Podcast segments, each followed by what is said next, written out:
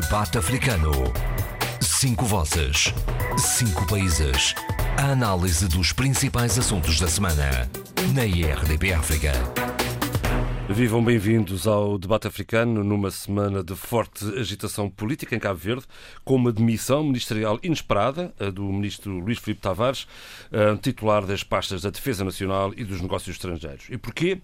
Porque um canal de televisão português revelou numa reportagem ligações perigosas, digo eu, do cônsul honorário de Cabo Verde na Flórida, o português César de Passo, eh, ligações perigosas com o partido português de extrema-direita Chega.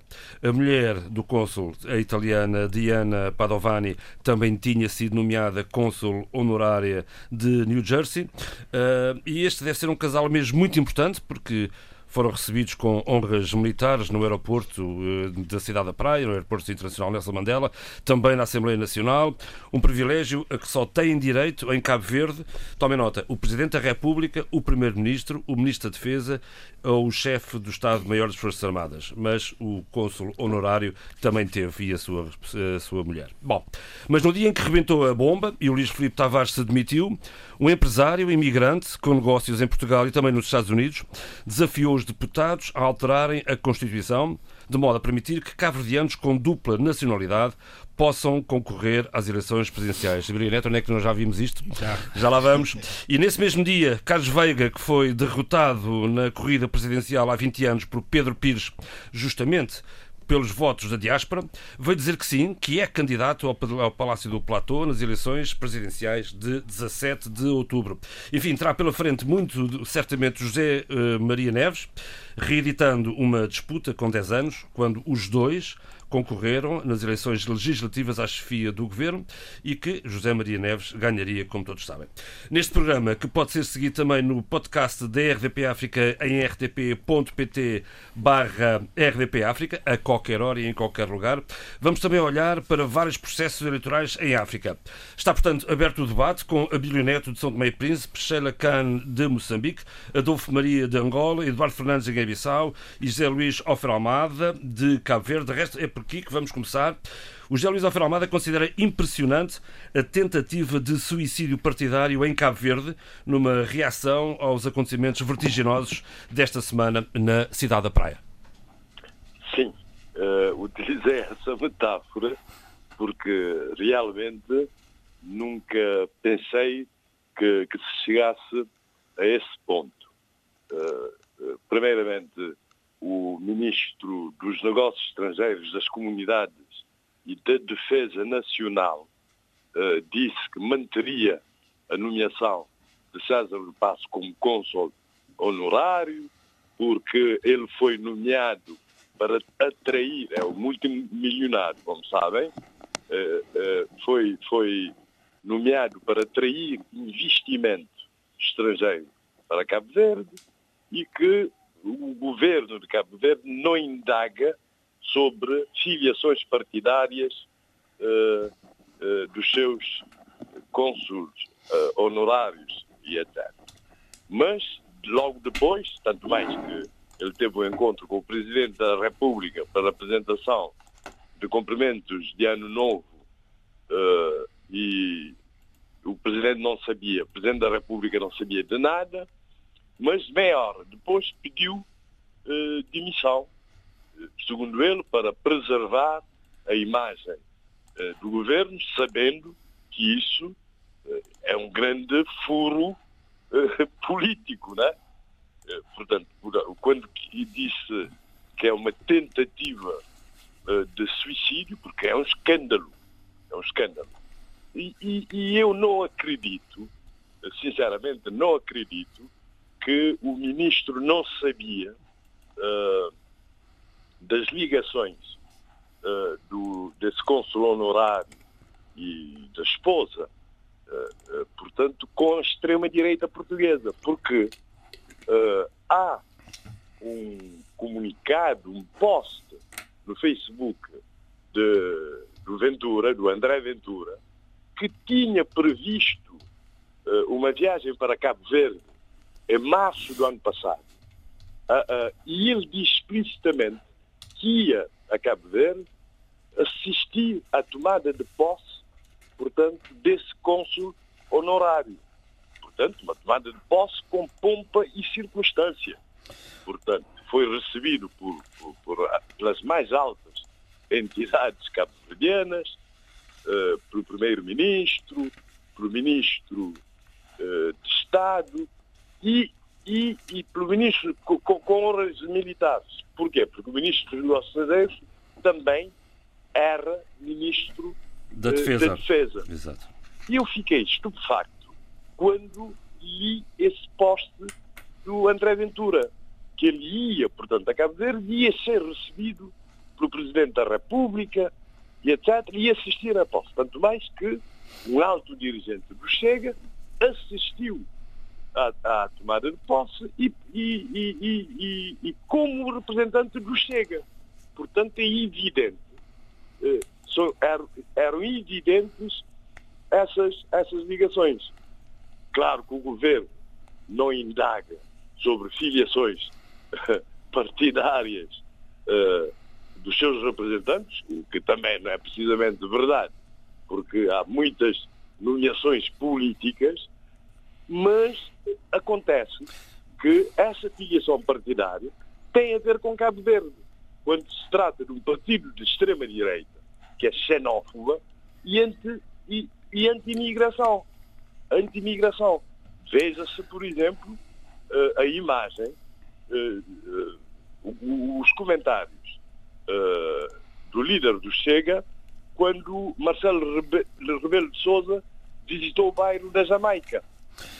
Mas, José Luís, o curioso confunde. é que não é, só, não é só o ministro agora de missionário que está envolvido nisto, ele, ele foi aconselhado pelo então embaixador cabo-verdiano uh, em Washington, Exatamente. Carlos Veiga, atual uh, candidato novamente à presidência da República, e o jornal desta semana, A Nação, tem aqui uma fotografia, uma foto de família, eh, com todos muito Sim. sorridentes, onde está também o ministro de Estado, de Fernando Elísio Freire. Exato. Portanto, Estado, toda a gente sabia Veiga... quem eram as pessoas em causa, por amor de Deus. Exatamente, exatamente. E como é que é possível?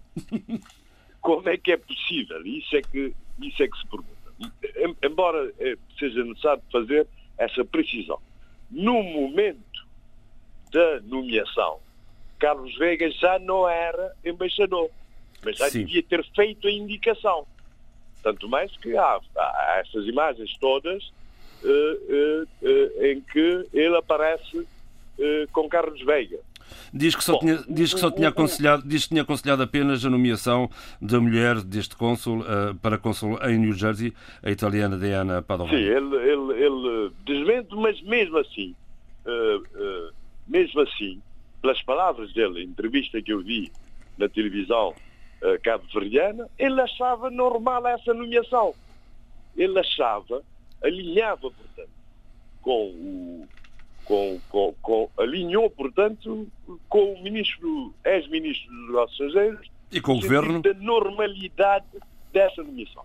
E há uma coisa que tem que comentar aqui, porque o ministro dos Negócios, o ex-ministro dos Negócios Estrangeiros, eh, diz que, eh, portanto, pediu-se exact, exequatur ao governo dos Estados Unidos e que o governo dos Estados Unidos não levantou qualquer empecilho.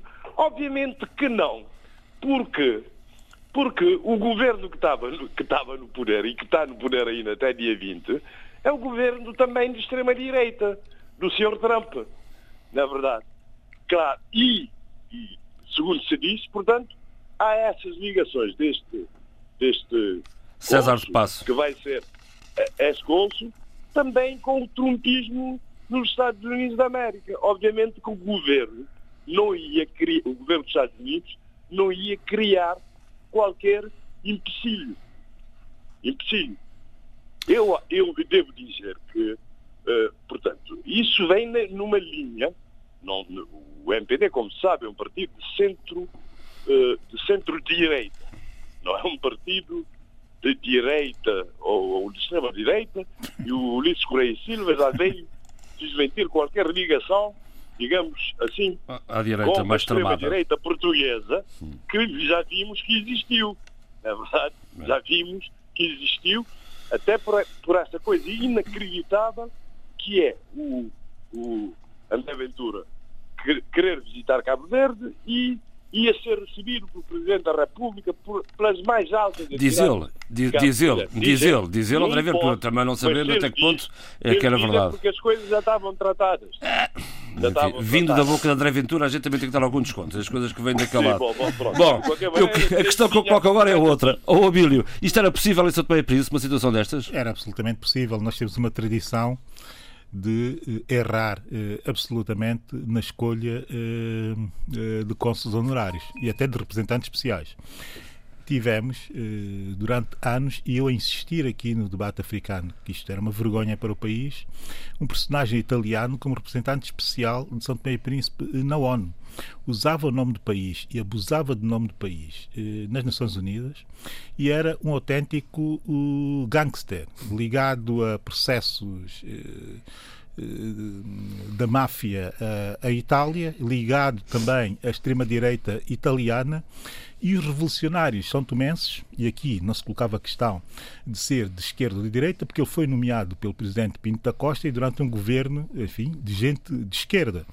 Uh, e a verdade é que esse senhor uh, foi cônsul de São Tomé e Príncipe, ou representante especial de São Tomé e Príncipe na ONU, tendo dado, tendo dado calotes, autênticos calotes, com o nome do país uh, em Nova York, e depois de muita pressão e depois da saída do poder do Dr. Pinto da Costa, foi só quando se conseguiu banir aquele personagem do cargo que ele ostentava, para sabermos posteriormente que os processos que tinha em Itália, que andava foragido e que nem sequer uh, era possível pôr os pés uh, no seu país. Portanto, as escolhas não têm muito que ver só exclusivamente com personagens ligados à extrema-direita e a coincidência de nos nossos países estarem partidos eh, no governo, que mais à esquerda ou mais eh, à direita. É questão da, que é ver, a história da cor do dinheiro, não é? Tem muito que ver, exatamente, com esta, este, este poucos, essas poucas eh, diligências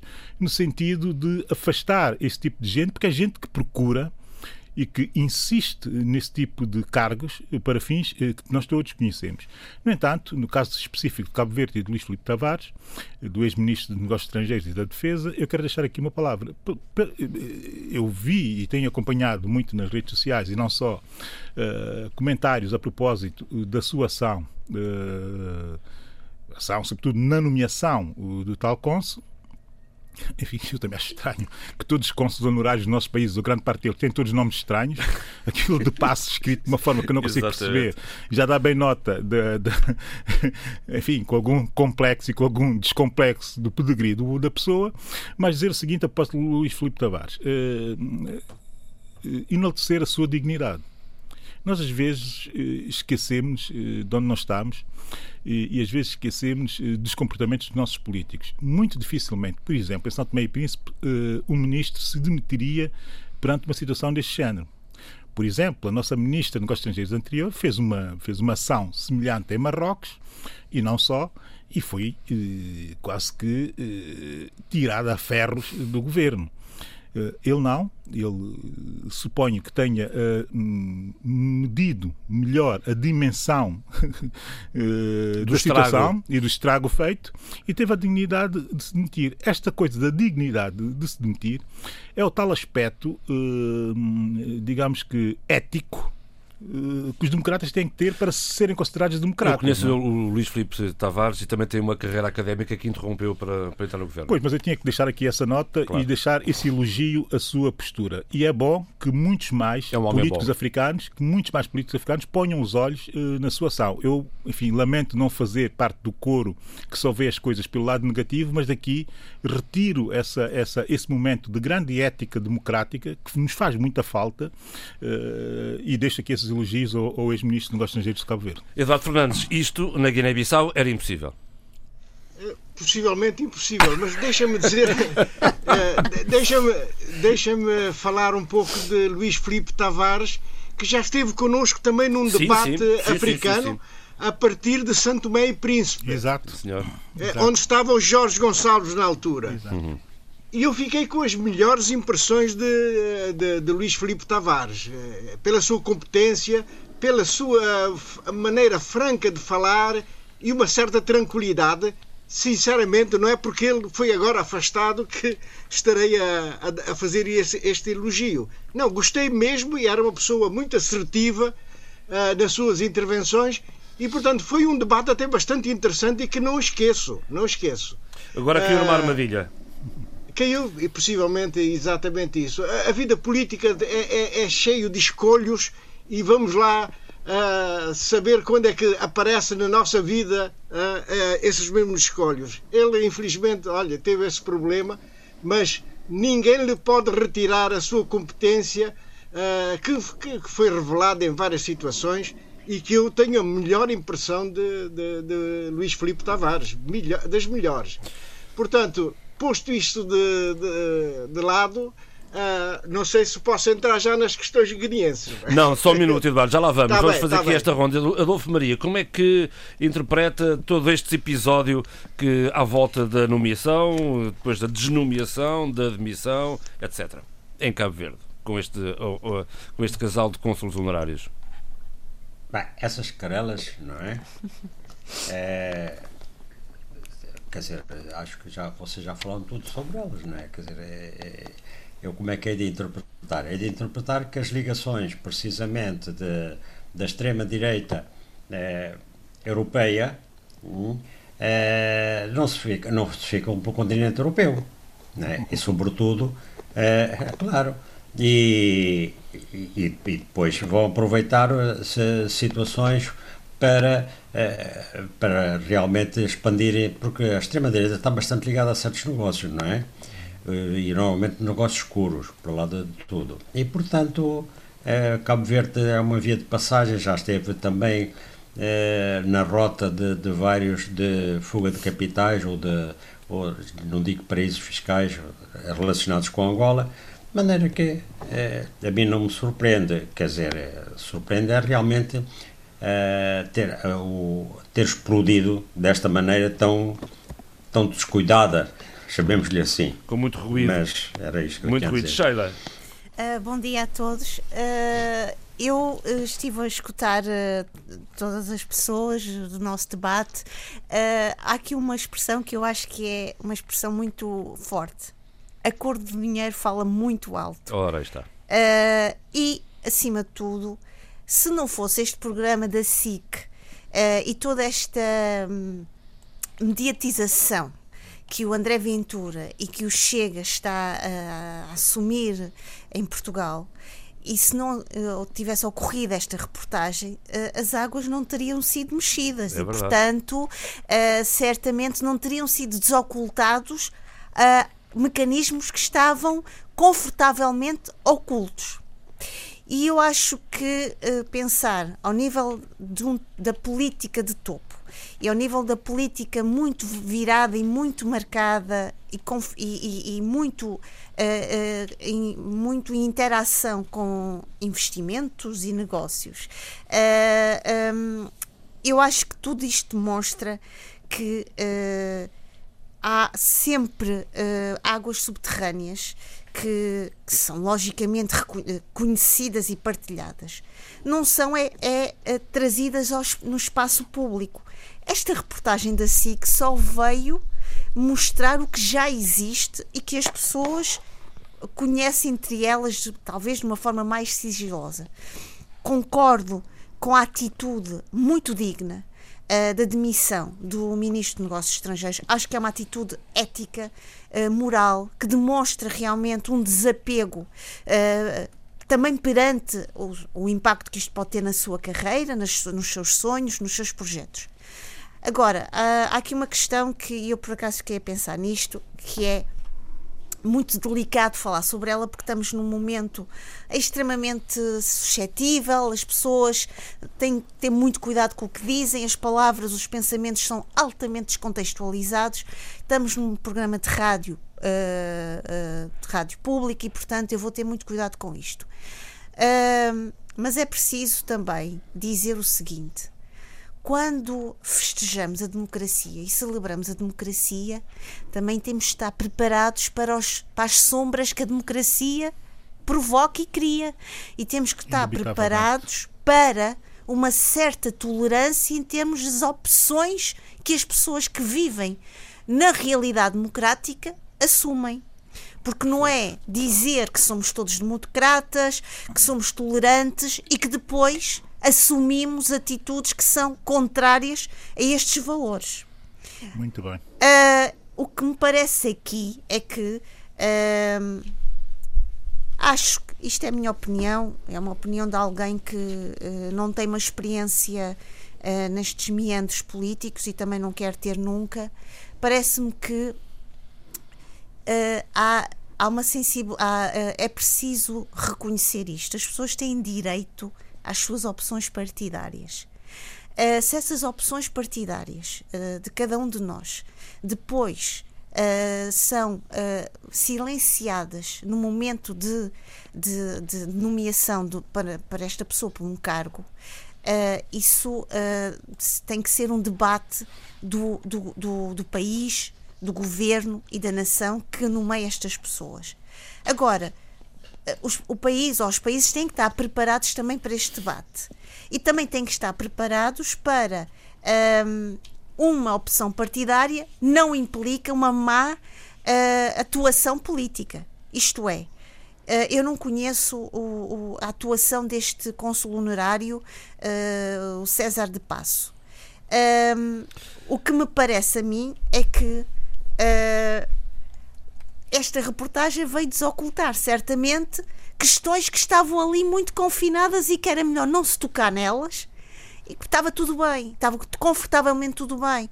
Logicamente, quando isto vem para uma arena pública, para um debate público, que extravasa uh, Cabo Verde, que extravasa uh, e que vem para um debate que é maior do que nós queremos, é lógico que vai. Isto implica o que nós costumamos dizer determinadas cabeças têm de rolar para o mecanismo continuar a funcionar. Bom, Fico e, por aqui. Exatamente. E destapa também uma realidade, eu diria, que é o negócio dos cônsules honorários, eh, que é um negócio eh, que é muito. Generalizado em África. Generalizado em África, exatamente. Este é só mais um exemplo. E por causa da Covid, há aqui uma situação uh, nova. A Moçambique está a apertar e de que maneira uh, as, as, as, regras de, de, de circulação e as medidas de contingência. Angola a fechar também as fronteiras, Portugal no estado em que estamos. Uh, Eduardo, na Guiné, como é que estamos uh, uh, com esta situação da Covid, quando no Senegal também, a norte, há ali uma situação de, de, de, preocupante? o Covid apesar de termos à frente uma alta comissária extremamente competente, extremamente preparada para, para as questões de, de, de estruturação do, dos serviços para uh, enfrentar a, a, pandemia, que é a doutora Magda Rubalo, a verdade é que os números não são assustadores, mas não são tranquilizantes também, não é? Os números oficiais, os números conhecidos, não é? Exato, conhecidos, porque os números dependem muito do nível da testagem, dos testes, não é? Pois. E ora, nós todos sabemos de que os testes têm custos e os países africanos, com com honrosas exceções, uh, tem esse grande problema dos custos uh, e, da despesa com, uh, com os testes. E por outro lado, e isto eu queria sublinhar esse aspecto, os testes nem sempre são bem aceitos entre algum, alguma população, sobretudo do interior dos países, dos nossos países. Né? Eu estou a falar mais concretamente da Guiné, mas também nos outros países. Né? Tudo que seja uh, inocular, inocular qualquer coisa no corpo humano, né? ou retirar qualquer coisa, é sempre problemático. É sempre hum. problemático. Hum. E nem, nem sempre. É uma questão cultural. É, é, cultural e nem sempre é aceite, muito bem aceite. Não é? Tirando, uh, digamos, nos centros urbanos em que as coisas, enfim, há mais informação e, portanto, uh, as coisas passam-se de uma, de uma forma muito mais tranquila e sem, sem grandes problemas. De qualquer maneira, podemos dizer que a, a Covid na Guiné-Bissau não, a Guiné-Bissau não está, não está uh, numa situação uh, das dramática. mais críticas. Sim, hum. dramática. Nada disso, não é? Tem havido um bom trabalho, e mais uma vez digo, graças à alta comissária, precisamente para o Covid-19, que é a doutora Magda, Magda Robalo, E, portanto, está a ser feito um, um trabalho uh, bastante interessante. Agora, não tenho informação se dos quase 300 milhões de, de doses de vacina que a União Africana obteve, não é? adquiriu para o continente africano, qual é, digamos, o. o Quantas é que vão parar à Guiné-Bissau? Exatamente, como é que é feita a, a divisão dessa, dessas, dessa, de, de, dessas vacinas, não é? Será prorata, não é? Eh, qual é a metodologia? Quanto é que caberá a cada um dos países? Em função da população ou existem outros critérios? Portanto, ficamos a aguardar. De qualquer maneira, 270 milhões, perto de 300 milhões, é um, cerca de um quarto da população africana mas uh, temos a atenção de que mais de 40% são jovens e, portanto, mais, com maior, mais imunidade uh, e, portanto, podem ser, uh, digamos, podem não ser vacinados porque têm uma, um, um, sistema imunitário muito mais forte e, e, portanto, mais resistente. A verdade é que o, o, número de, de vacinas, não sei se fará uma cobertura total uh, da, da, população em risco no, no, continente africano. De qualquer maneira, é um, é um, esforço notável, não é? Obter 270 milhões, julgo eu, uh, de, de, doses de vacina é algo uh, extremamente importante e há que, enfim, felicitar o, a União Africana que fez aí um trabalho muito bom, sabendo nós que, neste momento, há uma corrida às vacinas e que nem sempre os países conseguem uh, o número de doses que é necessário uh, de acordo com os seus serviços de sanitários. Com as suas necessidades. Em Moçambique, em Moçambique Sheila, o encerramento uh, das em fronteiras. é uma situação é? gravíssima. Uhum. Gravíssima porque conseguem, conseguem perfeitamente, ouvir. perfeitamente. Muito bem. é gravíssima e nós vimos nos últimos dias algumas imagens que que nos deixam muito preocupados. Uma multidão nas praias, gente na rua sem máscaras, um, e acho que Filipe Niusi teve uma atitude muito ponderada. Uh, em uh, fazer esta, esta, esta anunciar medidas restritivas muito mais uh, apertadas, porque a pressão ao nível da saúde, ao nível da utilização das camas, uh, é, é, enormíssima, mesmo ao nível do setor privado, falo na, na questão da saúde, é enormíssima. Uh, neste momento, vi agora, vi antes de vir para aqui, temos 24.969 casos positivos e 211 mortes. Os números uh, são assustadores porque Moçambique até não estava com, com uh, a, pandemia, logicamente é preocupante em todo o lado. Moçambique uh, estava aqui antes de, de, do ano novo numa situação minimamente controlada. De repente, houve assim uma coisa absolutamente, um descontrolo que uh, empurra e tem de empurrar Moçambique para esta, para esta situação. E que é atribuído em muito, em grande parte, aos, aos imigrantes uh, moçambicanos que estão na África do Sul e, que querem passar as festas a Mas casa. também muito atribuído a uma transmissão local, comunitária. E, e, muitos dos números e muitos das, dos casos positivos ocorrem na área metropolitana de Maputo, mas é preciso também contextualizar em termos temporais esta questão. Isto é uma, é uma época viemos de uma época natalícia, é o tempo de, é tempo de verão, tempo de férias uh, uh, e, portanto, é também o tempo de, de, uma reunião de pessoas, de famílias e esta, esta, esta mobilidade entre Moçambique e África do Sul, não apenas económica, que também tem, vai ser uh, um, um, vai ter, já está a ter um impacto económico terrível, porque há um fechamento das fronteiras, há, uma, há um maior controle e que vimos a semana passada uh, relativamente a quem pode passar ou não, porque depois também os testes uh, de Covid feitos às pessoas, nomeadamente moçambicanos, não são validados pelo, pelo, pelo governo ou pelo, pelos, autoridades pela autoridades sul-africanas de saúde e, portanto, acho, acho bem acho bem esta ponderação e esta decisão de, de medidas mais uh, restritivas. Medidas estas que têm implicações no encerramento atividades culturais, criativas, idas às, às praias. Há aqui uma pequenina folga na área da restauração, e, e, na área comercial. eu fiz aqui um apontamento na atividade comercial. pode estar aberta até às 18 horas e os restaurantes até às 20 horas.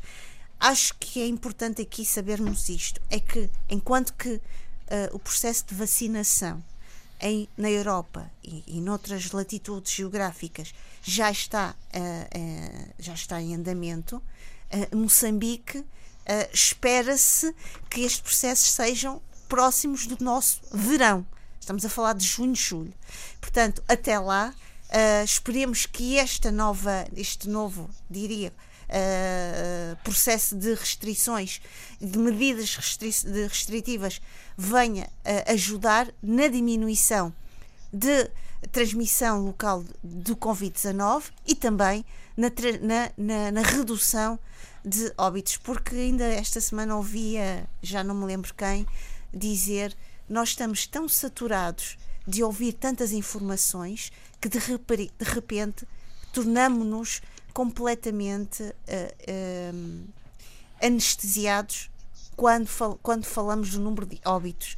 Uma vida é uma vida. Uh, e, portanto, apenas um óbito já é algo preocupante. E, portanto, acho que deveríamos cada vez mais uh, comportarmos-nos e ajudarmos uns aos outros para evitar exatamente uh, esta transmissão e evitarmos, logicamente, uh, o, o, número de óbitos que estão a ocorrer. E como isto tudo, a LAM, Linhas Aéreas de ah, Moçambique, deixaram de, de, de sobrevoar. Anunciaram exatamente, o fim da Operação Maputo-Lisboa. De resto, a imagem. Nós estamos a ficar cada vez mais confinados. Basta ver o que está. Peço desculpa, João Pereira, estar a, a, a, a interrompê-lo. Não, não, diga, diga. Eu um, sou de uma geração que viajar uh, uh, era algo. Era respirar. Uh, não, era, estava, a, a, a, estava ao alcance de, de, de, abrir a porta. Eu sou a geração de que viajar e ir lá para fora, estudar lá fora e fazer investigação e, e ir a conferências. Eu lembro, eu tive anos que todos os meses eu viajava para ir a uma conferência, para ir a um seminário, para ir a um workshop. Saudades dos aeroportos e do free shop, não é? Uh, não, eu sou uma, eu, eu, tenho, um eu, tenho, um bocadinho. Não, eu sou uma pessoa que adora estar num aeroporto. Adoro. Também, também. Agora, não gosto, tenho, e não tenho problemas nenhum de dizer isso, tenho um medo enorme de estar dentro de um avião e de ah, voar. Mas isso não me, não, não, nunca uh, me tirou de um avião, porque eu adoro realmente estar em contato com pessoas. Mas isto para dizer que nós estamos a ficar, e é essa a questão também que era importante refletir, cada vez mais confinados aos nossos países. Uh, vemos esta variante Covid no Brasil. O Reino Unido já decidiu que brasileiros e portugueses já não podem viajar para o, uh, para o Reino Unido. Quer dizer, estamos a ficar cada vez um mais si feudalizados. É, é, muito preocupante. De resto, também Adolfo Maria, cerca de 11 mil pessoas que residem em Angola, mas que estão em Portugal, no Brasil ou na África do Sul, têm que regressar nos próximos dias uh, a Luanda, de acordo com o apelo Exatamente. lançado pelo governo. Adolfo. É, a coisa está, está preta, a coisa está difícil. A África do Sul já, já, já foram tomadas medidas para imediato repatriamento, já estavam lá há muito tempo na África do Sul.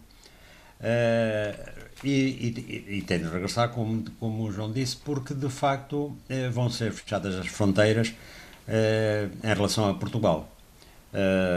quanto a, a, a, digamos, à, à pandemia, ela não, não tem tido aspectos alarmantes.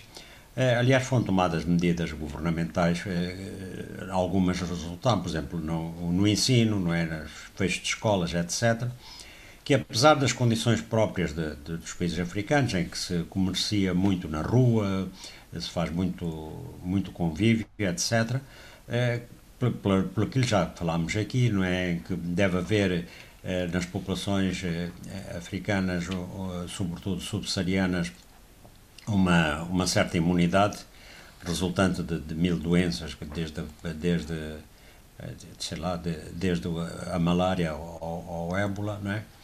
A verdade é que, eh, de facto, não, em África não tomou as proporções alarmantes que tomou nos outros continentes, sobretudo a Europa e, e as Américas. Eh, a vacina, vamos a ver como é que vai decorrer, mas também, embora eh, o grau de organização espera-se que não será tão apurado como é normalmente nos países altamente industrializados, não é? mas uh, também não tem a mesma urgência a vacina, na minha opinião, em África. Uh, tem, tem, a urgência, digamos, humanitária, a urgência de prevenção, etc., mas aquela de, de crise para, para parar uma, um fluxo avassalador. Uh, eu já agora aproveito. Quer dizer, acho que vamos resolvendo o problema né, em África. Ô Adolfo, aproveito que está, está aqui em linha e antes que ela caia, para falarmos, entrarmos um bocadinho. O, o, que o Abílio está a fazer. Sim, claro, está, posso... é a vantagem de estar aqui em estúdio, Abílio. Não, a propósito, COVID, a propósito Covid, eu não podia deixar passar a oportunidade para força, força. dar nota eh, da situação em São Tomé e Príncipe, que piora.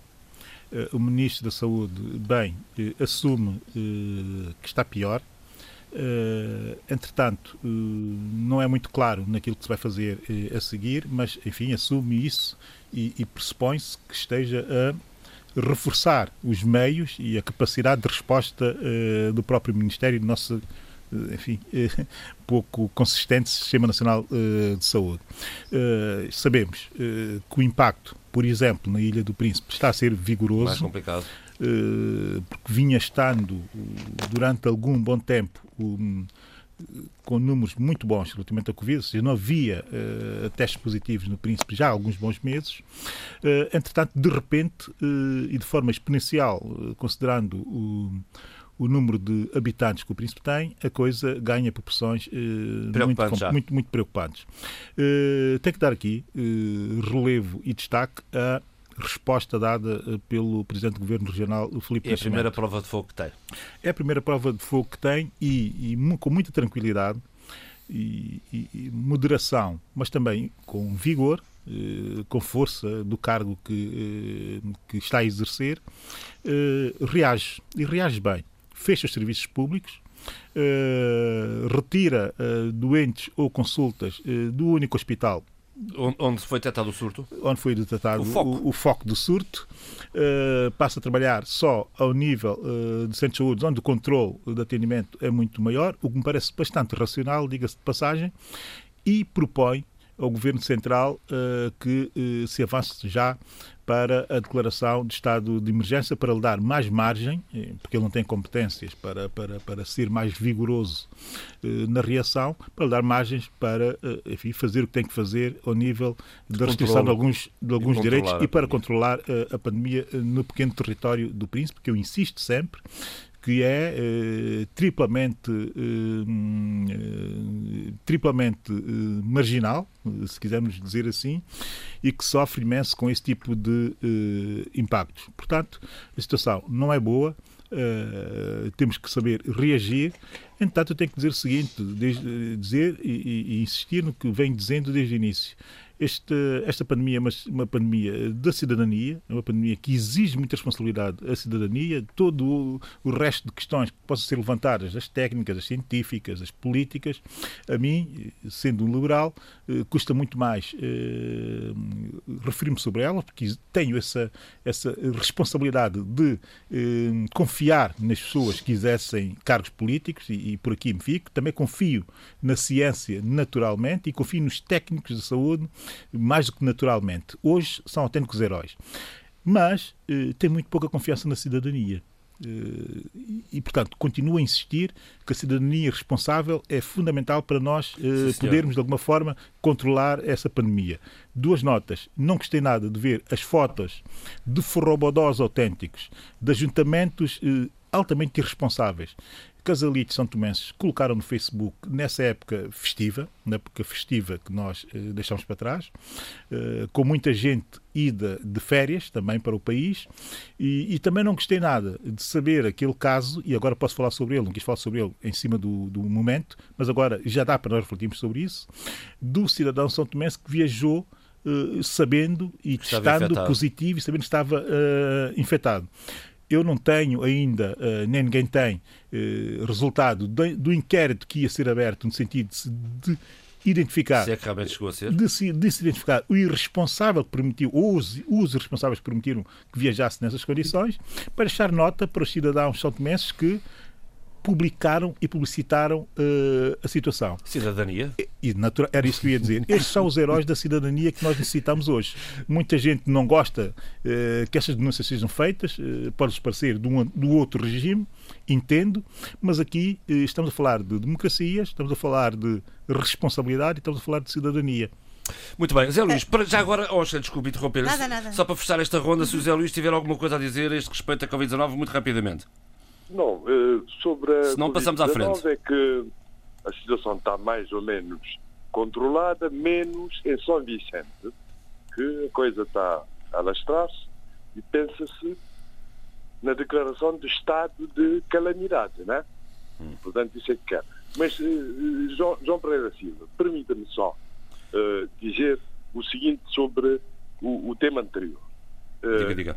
Foi, foi, foi nomeado o novo ministro dos Negócios Estrangeiros que é o Rui Figueiredo Soares, que já foi ministro dos Cabo Verde.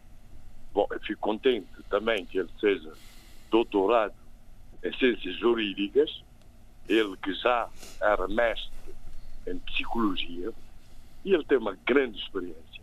E acho que é uma, é uma bela nomeação. Porque, contrariamente ao que disseram os colegas anteriores, eu tenho uh, ótimas relações com o ex-ministro dos Negócios Estrangeiros, Luís Filipe Tavares, uma pessoa muito uh, afetuosa, muito simpática, muito cordial. Esteve presente nas nossas atividades Já que foi dito.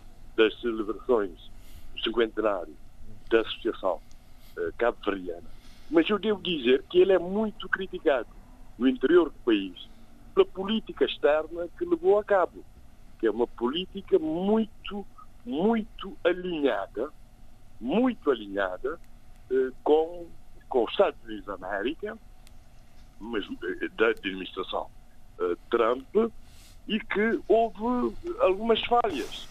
Eh, falamos do SOFA, falamos eh, recentemente da nomeação e desnomeação do embaixador em Abuja, Portanto, um ministro que foi muito criticado por demasiado alinhamento, eh, em vez de, portanto, de ter uma política externa eh, que deu precisa a Cabo Verde, que é de uma certa equidistância e, e, e multilateralismo no sentido eh, próprio eh, do termo. Portanto, acho que, e eu também não sei se se ele pediu a demissão eh, de livre vontade ou se foi obrigado a pedir a demissão. Porque quando, quando depois da sua demissão, o primeiro-ministro disse claramente que o cônsul, o César do Passo, ia ser desnomeado. Portanto, há uma inversão. Portanto, eu não sei. Foi forçado a admitir se ele, se ele, se ele foi, portanto, coisa. Isso independentemente das relações pessoais com ele, eu lembro, por exemplo, que. Ele, Vamos abreviar, Zé Luís, estamos a queimar tempo. Inclusive, ele levou encomendas minhas para familiares em Cabo Verde, coisa que o Ministro dos Negócios Estrangeiros não faz, a não sim, ser sim. que tenha relações muito cordiais não queremos saber mais nada dessas relações pessoais de encomendas para cá e para lá. Zé Luís Alfer Almada, muito obrigado. Não queremos saber mais disso, do que é que vai para cá, o que é que vai para lá em mala diplomática. Por amor de Deus, não arranja aqui problemas à, à RDP África. Temos cinco minutos para, para fechar esta primeira parte. Eu vou pedir aos. Diga, deixar, desculpa. Eu, é rápido, eu vou ser muito breve, 30 segundos. Pode começar a contar. Força. Era só para dizer o seguinte: o Abílio disse algo que me parece, parece muito importante nos tempos que estamos a, a a viver hoje. Uma, uma boa cidadania, uma cidadania muito atenta aos outros é importantíssimo porque uh, nós estamos a, a, também a ter que lidar com emoções uhum. e com inseguranças, expectativas uh, e, e, tudo isto muitas vezes convoca-nos e empurra-nos para o egoísmo, para o safa-te em, função, em detrimento de, de nos colocarmos na pele do outro. Adolfo, Adolfo, temos cinco minutos para abordarmos um tema que depois continuaremos na segunda parte, acessível apenas em podcast, já sabem, rtp.pt barra RDP África. Adolfo, eu referia-me à UNITA e este esforço que a UNITA está a fazer, como maior partido da oposição, em querer criar uma frente alargada para vencer as eleições gerais em 2022. Cinco minutos, Adolfo. É, exatamente. E, portanto, é, a UNITA reuniu, fez a terceira reunião ordinária do Comitê Permanente da sua Comissão Política, não é? Onde analisou a situação atual e traçou estratégias. E então apontou como necessidade estratégica a criação de uma ampla frente para derrotar o partido do poder MPLA nas eleições gerais de 2022. E então, para isso, já designou o ano 2021 como o ano da mobilização dos patriotas para a alternância do poder. É, nessa reunião também, é, é, no seu comunicado, diz que a UNITA está preocupada com a indefinição do calendário para a implementação das autarquias locais e que é, é necessário implementar as autarquias em 2021 em simultâneo em todos os municípios, e esta é a grande divergência com o MPLA que era um, um gradualismo geográfico. A UNITA critica a contratação pública por ajuste direto, disse que isso realmente vai contra os princípios da anticorrupção e, e, e mostrou-se inquieta com o envolvimento de alguns Adolfo. membros de, dos tribunais superiores em atos que conflituam com a lei. Eu depois voltarei a isto porque há muitas, eh, há muitas divergências na, na magistratura angolana. É, é evidente que a campanha já começou nesse aspecto e o, deputado da UNITA, Ernesto Malata, ao, Novo Jornal declarou que está, a UNITA está disponível para, para nas próximas eleições gerais participar na, na, numa possível coligação. Temos vindo a trabalhar para que essa coligação de partidos políticos da oposição seja uma realidade, diz o Ernesto Mulato, é, e é, mas espero que, concretizada a ideia, não haja conflitos. E aí é que está a questão. Quer dizer, é que até a data nunca, para já quase nunca foi pensada a, a criação de uma plataforma de oposição. E depois, quando realmente é levemente aflorada, eh, vem, vem protagonismos, é, e sabemos muito bem que mesmo em casos de, de, de partidos frentistas como a CASE, sabemos bem como é que se passou. Pois bem, e, e, é, todos eles falam no que, com medo de que haja conflitos no momento de se fazerem. Vamos abreviar, Adolfo. A KCE está a favor da coligação de partidos políticos, mas diz que o grande problema está na Comissão Nacional Eleitoral, que é manipulada pelo MPLA, diz, diz eh, o representante da KCE, é, é, Manuel Fernandes. E um outro problema, diz ele, lá está, que é que depois de alguns consensos alcançados nos partidos políticos, esses mudam de opinião com muita facilidade. E isso fragiliza as coligações. No momento da decisão surgem conflitos. Ele sabe do que fala, não é? Uhum. É, e diz que é necessário analisar o perfil de cada partido, poderá fazer parte da coligação, porque, em algumas formações políticas, os seus líderes são conflito, conflituosos. Bom, Está mesmo a olhar para a casa dele. Agora, o, o secretário-geral do PRS, Rui Malopa Miguel, também acha que é interessante, e, e, mas tem de ser bem analisada por causa do protagonismo que aparece. E, e eh, recordo que Chivo Kovogo, ex-líder da KCE, que não conseguiu uh, legalizar o partido que se propunha a formar o para já, ele afirmou estar disponível para eh, contribuir para uma solução desta natureza. Pronto, é isto que eu tinha a dizer sobre, eh, eh, sobre a, a, a, questão da UNITA. Muito bem. Que me e... parece, quer dizer, esta plataforma, quer dizer, do ponto de vista estratégico, do, se analisarmos politicamente, é, é, realmente uma, uma grande, um grande avanço estratégico na, na, luta, na, na luta política angolana, não é? Agora, eu. Aliás, eles próprios também têm essas dúvidas, né? Uh, a sua concretização vai ser dificílima, uh, por causa dos protagonismos e não só, e, e, interesses subterrâneos e depois o próprio trabalho que o MP lá saberá Sim, fazer de sapa em relação Muito bem. Dos, dos possíveis. O debate africano uh, prossegue a partir de agora em podcast. Até já. Em podcast agora, rtp.pt barra RDP África, uh, prosseguimos o debate africano uh, para, para voltarmos agora uh, a um tema que nos foi proposto pelo Eduardo Fernandes e que tem a ver com a visita do Presidente da República, Jorge Cás Fonseca, Presidente da República de Cabo Verde, à Guiné-Bissau, nos dia, a partir do dia 18, creio, não é verdade? Exatamente. Ora, diga, então. Eu considero esta visita extremamente importante Aliás, uh, uh, como sabem, uh, o atual Presidente da República da Guiné-Bissau, o Maro Sissoko Embaló, fez duas visitas inesperadas, de certa forma inesperadas, a Cabo Verde para se encontrar com, com o Presidente da República de Cabo Verde, portanto, Jorge Carlos Fonseca. acho que esta visita vem reforçar uh, os contatos que, que, tiveram lugar uh, no, no, no, período da, da pré, pré uh, do presidente, portanto, pré, pré durante a campanha eleitoral, digamos assim. E durante sim, aquele, sim, período, aquele período. O em... período que antecedeu, antecedeu a nomeação, não é? De, de, a eleição, do a eleição do. A nomeação, mais, talvez. Exatamente. Bom, qualquer maneira, esta, esta visita é muito importante.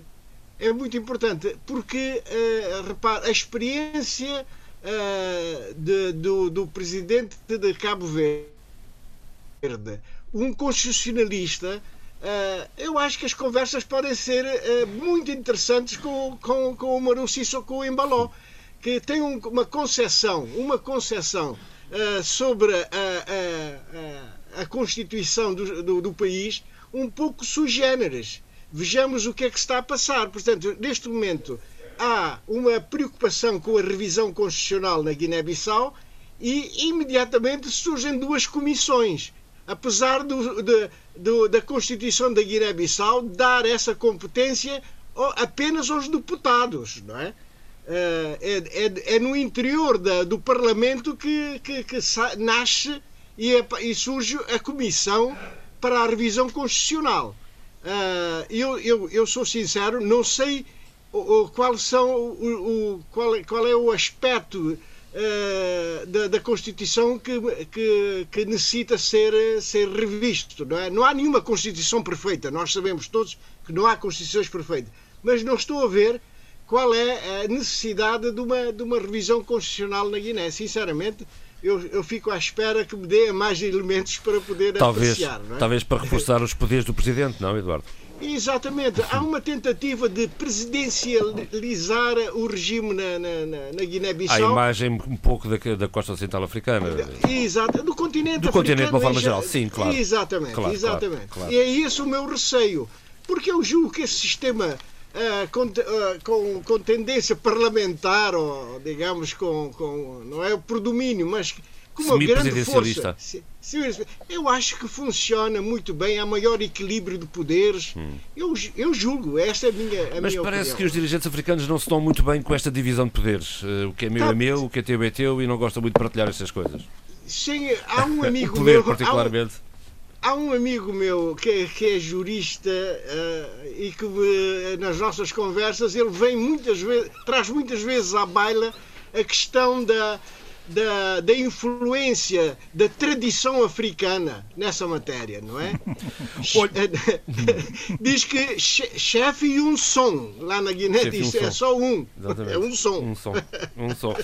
Mas olha, deixe-me já agora por, uh, uh, sublinhar aqui uma nota relativamente à visita do presidente Jorge Castro Fonseca à Guiné-Bissau que impulsionou e deu finalmente o pontapé de saída para a abertura de uma embaixada de Cabo Verde em Bissau com um embaixador residente na capital guineense. É a primeira vez, ao fim de 45 anos de independência, parece que os partidos, os países irmãos eh, fazem um pouco mais as pazes e, e, e finalmente há uma embaixada. O primeiro sinal foi dado, já agora eu recordo, pela Guiné-Bissau há cerca de dois anos. Tinha um consulado-geral em Bissau, transformou a embaixada, hoje tem lá um embaixador. A, a Cabo Verde agora abre uma embaixada na cidade da Praia.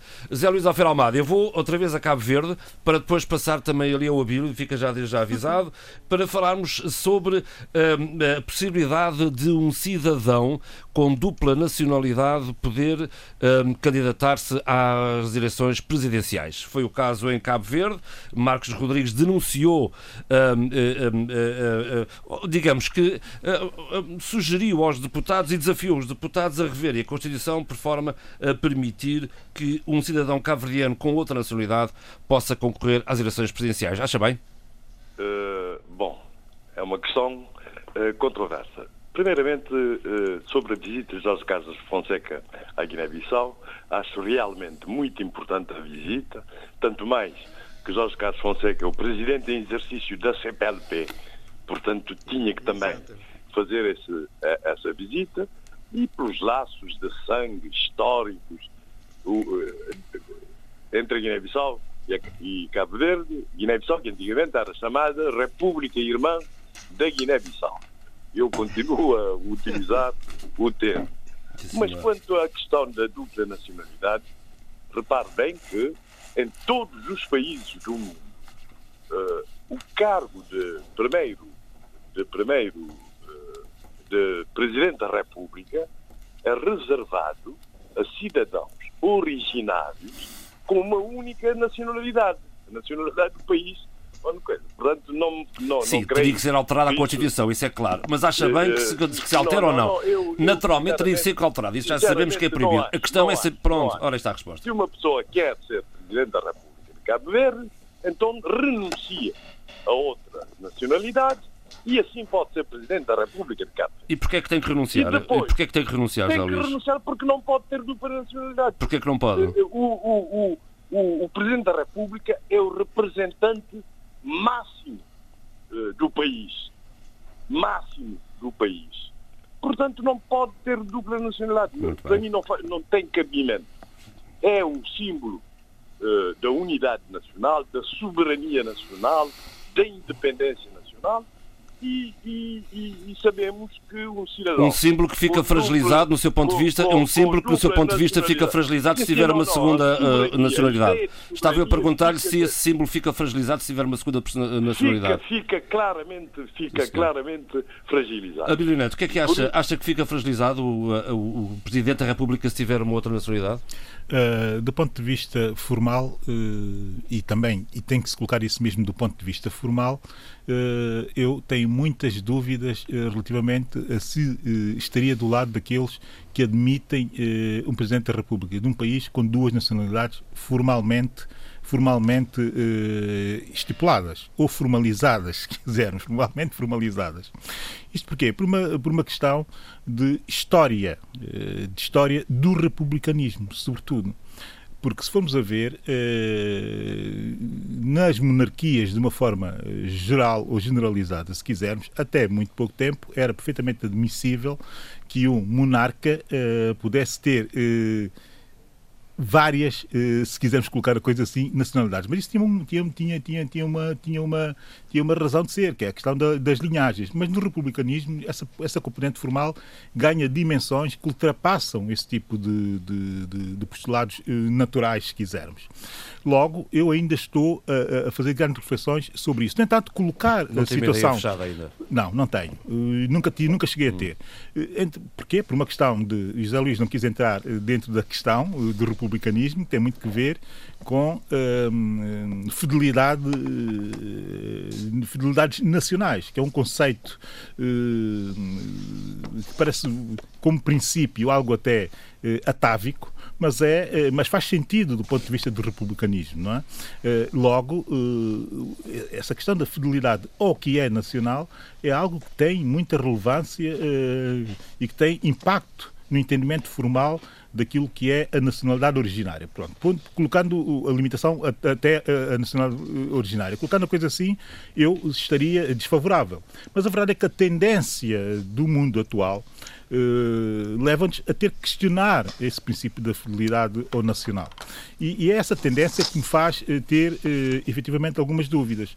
Para quê? Para não cairmos naquilo que em São Tomé e Príncipe vinha caindo, que é no sentido, em vez de abrimos a discussão, como acontece em Cabo Verde, de forma descomplexada, mas abrir-se a discussão, em que o Presidente também já deu a nota da sua apreciação, da sua disponibilidade para que isso seja discutido na Assembleia, como é evidente, havendo um, um amplo consenso nacional para o efeito, mas alguém colocou a questão no sentido de se ampliar Uh, o entendimento daquilo que é uh, a nacionalidade para efeitos de, de, de cargos, de requisitos, pré-requisitos para cargos eletivos. Isso parece-me, uh, de facto, muito interessante. O Zé Luís, por exemplo, que é um acérrimo defensor de que, por exemplo, o, a, questão das limitações dos poderes. eh, não sei só para a Presidência da República, mas pelo menos questionar se não, se não faria sentido também ser para, uh, para os cargos uh, executivos, nomeadamente para, para, para, para, para a primatura. aqui também dava para fazer um exercício, que é um exercício naturalmente filosófico, ou de filosofia política, ou até, se calhar, de conceptualização daquilo que é político, se no caso do, do, do Primeiro-Ministro tem esse poder de poder permanecer o tempo que quiser eh, eh, eh, no poder, de ele próprio também não ter que ser submetido à questão da, da do pré-requisito da cidadania originária. Eh, portanto, convém também percebermos, e se calhar, se ele também não tem, a ele também não é exigido, até o extremo, o princípio da fidelidade ao nacional, o princípio de fidelidade nacional, como, como é colocado no caso do, dos Estados Unidos para, para a Presidência da República. Mas os cidadãos que concorrem à Assembleia Nacional ou mesmo às eleições eh, municipais, às câmaras não, mas aqui é que podem, está... ter, podem ter dupla eleição, só, pois, mas só aqui... não é permitido pois, para, mais, para pois, o cargo mais elevado. mas aqui é que está, mas aqui é que está uh, a dúvida. É que, por exemplo, para a primatura, em grande parte dos países onde existe semipresidencialismo, existe um presidencialismo, nem sequer uh, se exige propriamente uh, a cidadania originária para se exercer o cargo de primeiro-ministro, que é um cargo, enfim, de, de, de relevância absoluta, quer dizer. Mas a questão da representatividade, da representação do país, tem muito que ver, de facto, com a questão do princípio da fidelidade nacional.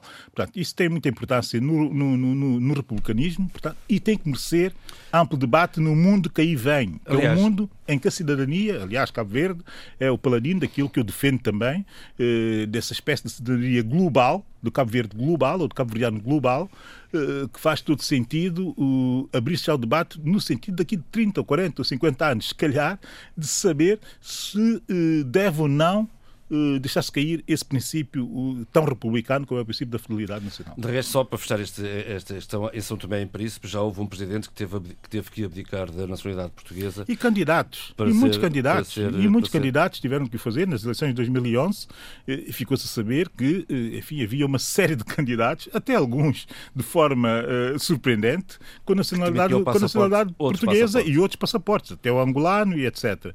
Eu, quando tiver que ser candidato, sei que terei sempre, porque só tive esse, uh, do ponto de vista formal, sublinho, uh, o passaporte São Tomé, se é esse que eu haveria de usar para manter esse meu estatuto. Uh, e abdicaria de outra, de, outra, de outra nacionalidade? Não, não tenho outra quando, nacionalidade. Quando altura de... Eu não tenho outra nacionalidade, só tenho não aquela. passaporte. Só tenho aquela uh, do país onde nasci. passaporte terá outro. Sim, passaporte tenho outro, mas de qualquer forma nasci naquele país e esse país, enfim, uma questão até emocional, é o país enfim, que que me permite sentir eh, como eu me sinto. Mas o debate é um bom debate e, e Cabo Verde nisso tem sido um farol eh, para a África, mas sobretudo e mais para uh, os arquipélagos uh, africanos, porque esse debate é um debate interessante também de seguir nas Caraíbas e nos, nos arquipélagos do Índico africano o debate também está a ser colocado nesses, nesses espaços territoriais. Não, é exclusivo, Paulo. Uh, Sheila. Estou aqui. E o que é que acha de, hum, de um cidadão nacional com outro passaporte, outra nacionalidade, concorrer ao, à presidência da República do país eh, de, de origem? Oi, alô, ainda está? Estou aqui. Estava-lhe a perguntar. Ah, eu ouvi, eu ouvi. Ah, não, faz favor. Eu, eu, estava a ouvir o Abílio. Uh, eu vou dar uma experiência minha, se me permite, ok? E se calhar isso vai fazer um, uma espécie de preâmbulo. Eu nasci em Moçambique, na altura ainda era Lourenço Marques, e volto a, a, a Maputo uh, com os meus, uh, ora bem, 29 anos. Um, e uma das primeiras reações que eu tive de algumas pessoas foi de que eu não pertencia àquele espaço. Uh, eu era o outro lá dentro. Uh, eu era o outro uh, que era dali, mas que não era dali. isso criou em mim uma, uma enorme convulsão emocional, identitária, uh, a todos os níveis. Uh, até que num, num, num, determinado momento houve uma senhora que até uh, de uma forma um pouco sarcástica imitou o meu sotaque e perguntou-me de onde é que era a menina. Hum. E eu disse: a menina é de Moçambique, eu nasci neste país. Eu faço parte de uma diáspora moçambicana, mas continuo ligada a este país. E, portanto, não, há, não vai ser ninguém que vai decidir se eu sou ou não moçambicana. Porque ser moçambicano é, é algo que nos pertence também a nós, na nossa, no nosso sentimento de pertença, de afinidades, de afetos. Uh, isto para e agora fecho este uhum. preâmbulo. Eu acho que qualquer pessoa que acompanhe a realidade do seu país, que tenha realmente uh, um, um, cordão. E eu lembro perfeitamente de, de uma senhora que eu entrevistei durante a minha tese de doutoramento que nasceu em Moçambique, viveu em Moçambique e depois, no pós-independência, optou por vir para Portugal e posteriormente para o Reino Unido. E que me disse isto em Londres. O, eu sou uma pessoa com duas raças. Eu nasci sob bandeira portuguesa e sou moçambicana o meu cordão umbilical está, vai ser enterrado em Moçambique. E eu tenho exatamente a mesma, a mesma uh, percepção de mim mesma. E curiosamente, toda a minha vida uh, familiar e em termos de percurso académico, é, é, é, é curioso, me leva sempre a estar ligada a Moçambique. E a prova disto é eu estar aqui presente. Uh, eu acho que se existir da parte de uma pessoa, depois de um exame muito pessoal, muito subjetivo e muito uh, ponderado, por que não assumir esse, esse papel? Por que não uma visão maior? Porque acho que os países não são apenas aquilo que está confinado a um território. É também o país na sua diáspora, é também o país na sua expressão maior e é também o reconhecimento desse país na sua contribuição uh, ao nível cultural, social, político, uh, uh, existencial, que é maior do que, do que, a, sua, do que, o seu, do que a sua territorialidade vá, física. Está aqui a minha resposta. Muito bem. Adolfo, ah, eu sou um mau exemplo, porque. Não, eu sou um mau exemplo, vamos lá ver. Eu sou profundamente angolano, mas os meus próprios companheiros de luta pela independência chutaram de lá para fora. Bom, e depois, lá, lá, bom, mas eh, é para dizer, eu já tive várias eh, nacionalidades operacionais. Hum? Fui argelino, fui congolês, né? e depois obrigaram-me a ser português, mas isso já foram os meus colegas de luta pela independência quando me expulsaram. Uh, felizmente, que agora já sou outra vez angolano. já tenho os, os papéis, já tô, eh, tenho ali o, estado aqui no consulado e tenho o meu passaporte. Ao fim de. de, de não diga a idade, Bom. não se diz a idade. ah, esse é o segredo mais bem guardado deste programa. diga, diga, não, não, não entendi. E de alguém com a pinta do Adolfo Maria, não pode mesmo dizer a idade, não é uma Exatamente. elegância em si, pá, um jovem Adolfo Maria, não é? Está dito. Não, quer dizer, eu quando, quando, eu, quando tinha as várias nacionalidades operacionais era jovem, agora não sou mesmo veterano. Bem. já recebi isto aos 80 anos, atenção. Não, já recebi aos 80 anos, então estou aqui à vontade, quer dizer, tenho, tenho a vossa juventude, felizmente, é verdade, é? É estou sempre a lutar, mas é, é claro, tenho os meus 85, qual é o problema?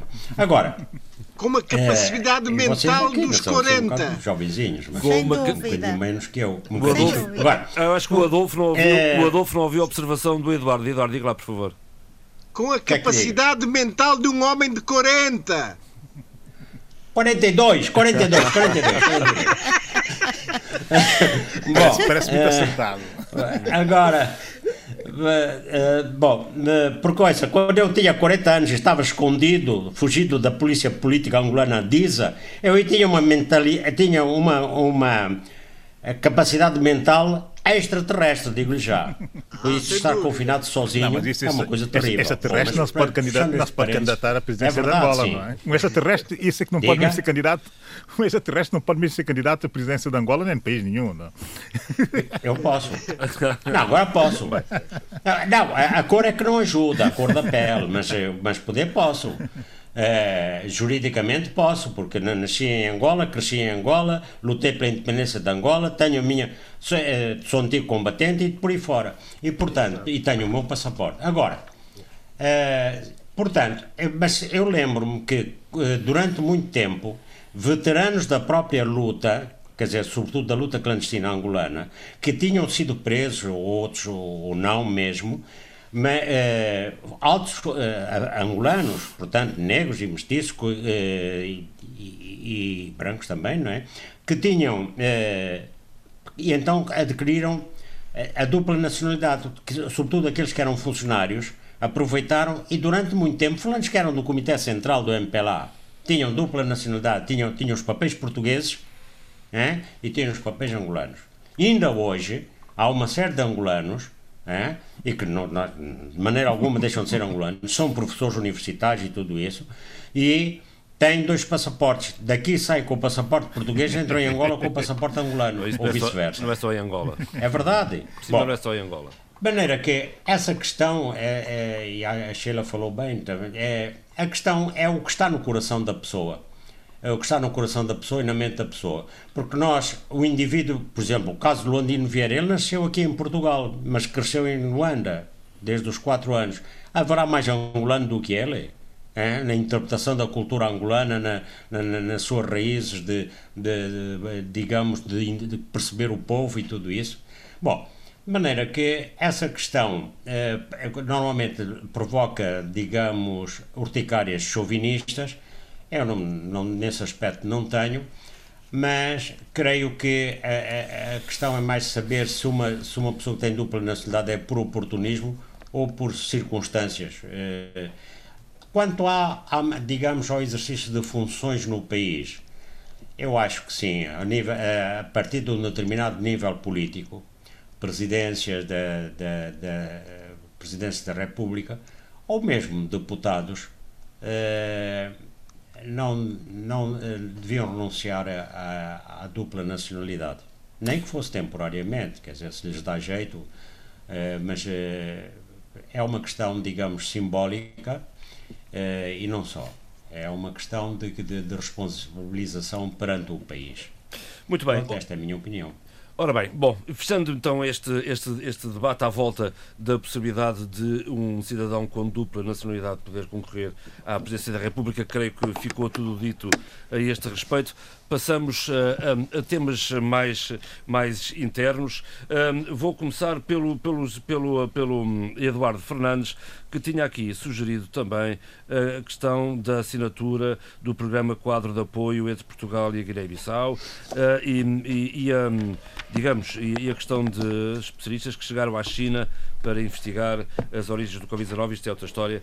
Ah, no que respeita à Guiné-Bissau e Portugal, então, o que é que quer destacar deste programa de cooperação? No valor de 60 milhões de euros. Sim, o, o, o, o, o primeiro grande sinal que é dado com, com a assinatura deste, deste programa estratégico de cooperação é, é o facto de ter sido incrementado, aumentado em, em 50%. Uh, portanto, era de, era, era de, de 40 milhões, não é? Passou para 60 milhões, portanto, são 20, eh, 20 e tal por cento, não é? 30, espera lá, rapidamente, 35%, não é? Um aumento significativo, não é? É. Portanto, eh, estou convencido de que eh, os setores que foram escolhidos para a aplicação do programa estratégico extraordinariamente bem escolhido e não, e não foi feito apenas, não foi elaborado apenas pelo, pelo doador, que é Portugal, mas sim em colaboração estreita com, com, com a Guiné-Bissau através de, de, de, de- vários contactos e depois na própria assinatura em que a Ministra dos Negócios Estrangeiros, Suzy Barbosa, eh, eh, foi, foi de facto quem assinou esse documento com o, o seu homólogo português Augusto Santos Silva, não é? a verdade é que a aplicação desse, desse valor de 60 milhões de euros é? irá abranger áreas estratégicas. A Guiné-Bissau, todos nós sabemos que temos uma grande carência na área da educação, da cultura, da justiça, da segurança, da defesa e segurança, na saúde, nos assuntos sociais, é? Agricultura, pescas. Portanto, é um conjunto de situações. É evidente que os 60 milhões não dão para ser aplicados em todos estes setores, mas podem dar uma ajuda naquelas áreas sociais de que o país tanto precisa. Eu estou a, eu estou a falar da parte da educação, da cultura, não é? E, e dos assuntos sociais eh, eh, e trabalho na Guiné-Bissau. Uh, e, por que não, também, relativamente à agricultura e pescas, dois setores estratégicos da Guiné-Bissau uh, que dizem muito à, própria população. uma parte significativa do, do, da população guineense vive destes dois setores, agricultura e pescas. E, portanto, este apoio, que ainda não está materializado, não sei sob que forma é que será materializado, vai ser extremamente importante para a Guiné-Bissau. É Portanto, do... eu acho. É, é, um apoio dentro do programa quadro de cooperação regular que Portugal e Guiné-Bissau têm, mantêm, um, e é um plano a, a, cinco anos, portanto, dentro de. Sim, sim, sim. Depois será, feito, depois será discriminado por, ser, por setor, mas é, é, de acordo com o que tem vindo a ser uh, feito até agora. E de, e, e, e de acordo com, com com, digamos, as prioridades que o governo da Guiné-Bissau entende. Estabelecer, com certeza. Estabelecer, exatamente. Com certeza. Um, Abílio, em São Tomé e Príncipe foi aprovado o Orçamento de Estado e que novidades tem este Orçamento? E como é que, como é que foi o ambiente à volta do debate orçamental? Não tem grandes novidades. Está dentro daquilo que é normal do Orçamento de Estado em São Tomé, eh, o Orçamento Geral de Estado em São Tomé e Príncipe está dentro do normal do modelo de orçamento de Estado e está dentro do normal da resposta que uh, esse modelo de orçamento de Estado dá ao modelo económico e social uh, do país. Não há rupturas, dizendo assim. Nem sequer há propostas de alteração, seja de que for, nesse modelo. Compreendo a dificuldade do governo. o momento não é momento para grandes rupturas, mas, não sendo momento para grandes rupturas, é o momento de se começar a conceptualizar as grandes rupturas do futuro. Uh, porquê? Porque tudo que lá está uh, no Orçamento Geral do Estado é o reflexo daquilo que tem sido uh, a gestão das finanças públicas do país nos últimos, nos últimos anos, com exceção de um primeiro e de um segundo orçamento do governo da ADI, do último governo da ADI, que apostou e bem, do meu ponto de vista, e muito no orçamento participativo, deixar muita margem para uma outra perspectiva uh, na elaboração uh, orçamental. Uh, não é o caso deste orçamento. É orçamento que tem dois problemas do meu ponto de vista. como eu disse, mantém o modelo, mas mantém o modelo não dando indicações claras do que se pretende fazer agora para combater uh, a pandemia, mas uh, do que se vai fazer no futuro próximo, ou imediato, se quisermos, mas também uh, no futuro conjuntural, também se quisermos, para recuperar a economia nacional e para debelar de forma consistente e sustentada os impactos da Covid no tecido social de São Tomé e Príncipe. Houve uma resposta no orçamento anterior, mas uma resposta muito e só, ou quase que exclusivamente, ligada à capacidade eh, das organizações multilaterais de nos ajudarem a dar essa resposta, eh, mas agora eh, isto não vai durar sempre, como é óbvio e como é evidente. nas mentes de grande parte das elites santomenses isso deveria durar sempre, esse tipo de estado de dependência, mas não vai durar sempre e, e o que vem aí no pós-Covid eh, já vai dando notas, ou já nos vai dando algumas notas de que isto não está para durar sempre. Logo, nós temos que começar a conceber modelos que não dependam uh, só e exclusivamente da ajuda pública Esse ao é um debate antigo. Esse debate é antigo. Não, esse é um debate agora. antigo, mas Caramba, espera, sempre, espera sempre que apareça um governo capaz eh, de fazer algumas rupturas e dar indicações nesse Ainda sentido.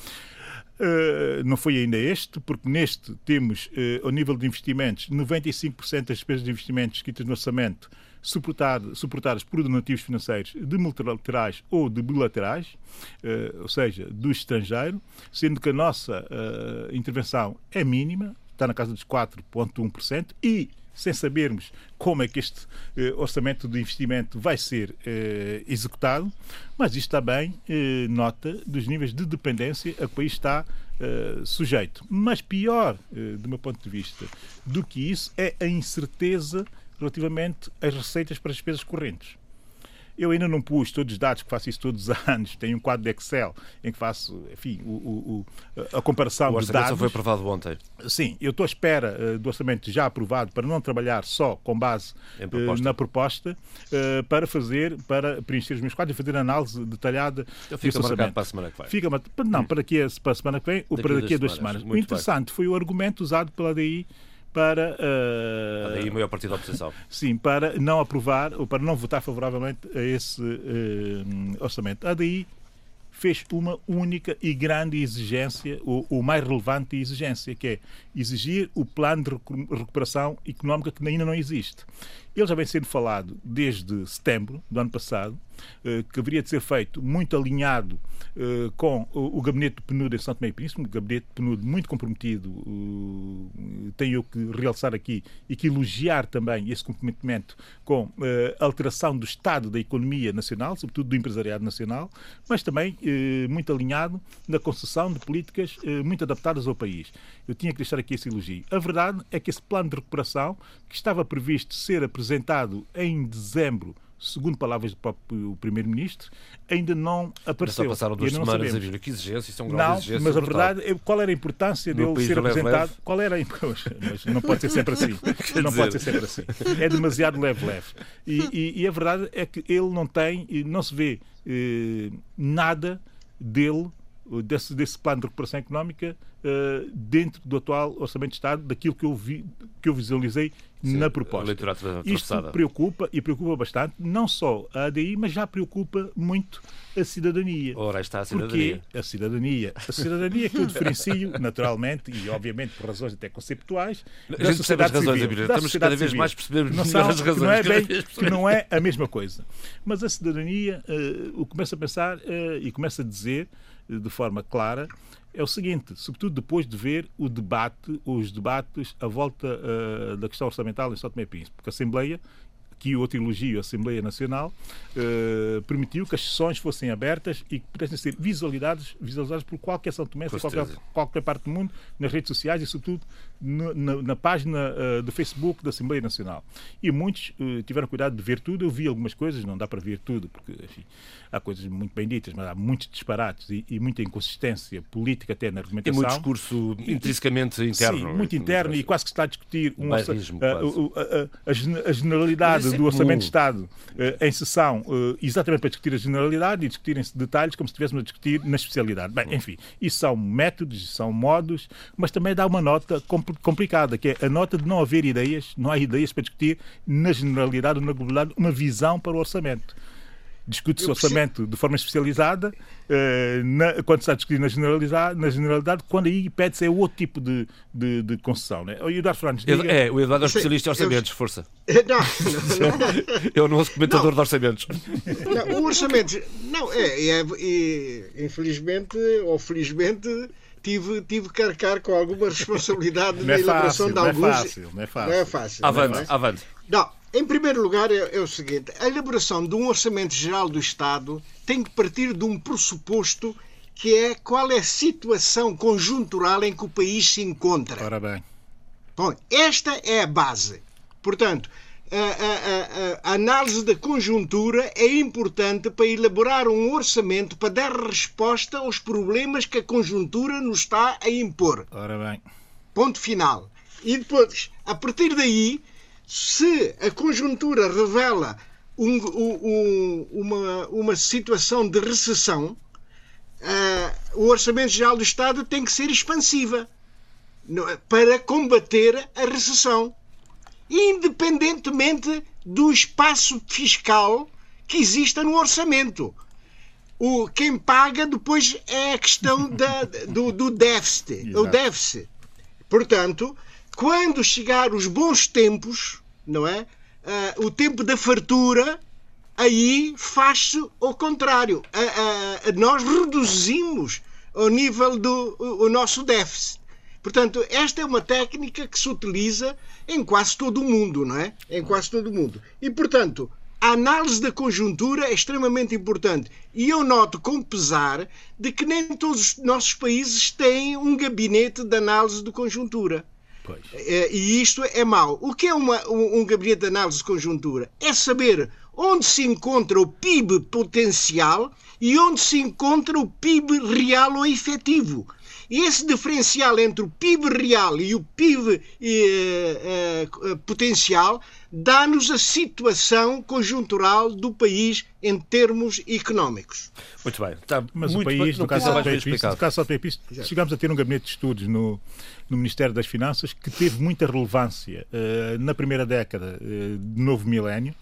Eh, eu lembro perfeitamente bem de um dos diretores que esse gabinete teve, o Felipe Muniz, Dr. Filipe Muniz, que fez um excelente trabalho uh, ao nível de produção de relatórios, exatamente uh, fixando-se e, e, propondo muito uh, ao nível da intervenção económica para contextualizar o orçamento à conjuntura económica e social que o país sim, vive, sim. sobretudo tratando-se um país muito dependente da ajuda uh, externa, externa, e do apoio é ao desenvolvimento.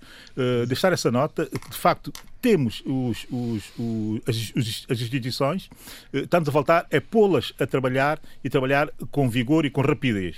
Mas para isso é preciso ter e liderança. Rede, para isso é preciso ter lideranças e lideranças que impulsionem esse tipo de, de, de alterações de comportamento. E estatísticas, e estatísticas importantes. Essa é, outra questão, essa é outra questão, essa é outra questão que eu tenho muito pendente. Vejo muito sim, pouco sim. trabalho, tanto da Universidade de São Tomé como do Instituto Nacional de Estatísticas, eh, sobretudo nessa altura do combate à, à pandemia. Muito pouco trabalho e tinham que produzir muito, aliás, como estão a produzir grande parte das universidades e grande parte dos Institutos Nacionais de Estatísticas, em grande parte dos países que estão a afrontar a situação muito seriamente.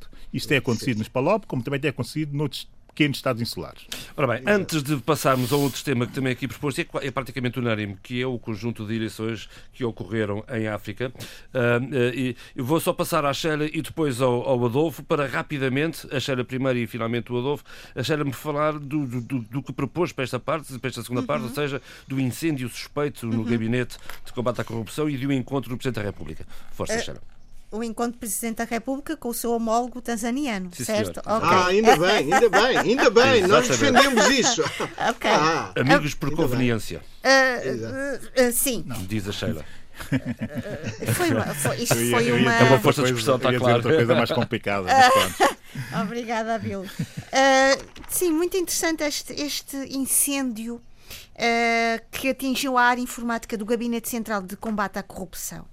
Há quem defina isto como uma queima de, de arquivo, porque há uma série de processos ligados à corrupção e outros processos uh, que ainda estão a serem analisados e que, portanto, uh, a polícia não, não foi não foi não foi, foi foi procurada e não teve qualquer reconhecimento sobre esta situação.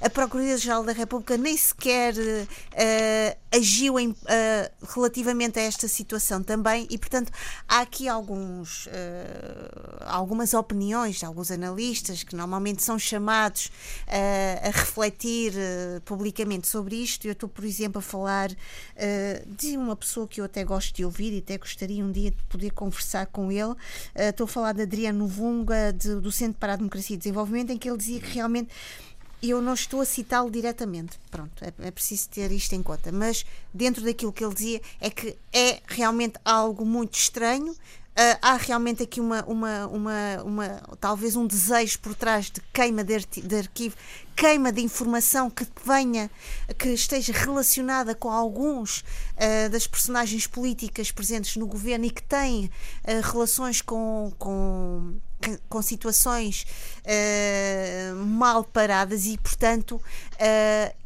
talvez este incêndio seja uma, uma, uma benesse, uma vantagem para quem sente que uh, determinados uh, uh, envolvimentos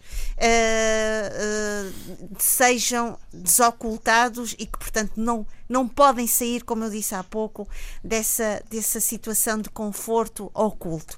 E, portanto, deixava aqui realmente esta nota que era importante. Não houve não tenho visto, não tenho ouvido grande desenvolvimento sobre esta questão, mas era algo que eu gostaria de deixar uh, presente. Aqui sublinhado. Muito sublinhado bem. e presente porque é algo que. Não, na verdade, não tem estado, não tem estado na primeira linha da informação que vem de Moçambique. Pois, há, há, coisas que é, é interessante que há situações que acontecem em Moçambique, mas também noutros países, que são de extrema importância e que são uh, uh, relegadas para terceiro, quarto, quinto plano. Uh, mas costuma-se dizer longe da vista, longe do coração. Portanto, isto é, isto é uma das questões que, que se poderia colocar ou colocar-se nessa, nessa, nesse estatuto.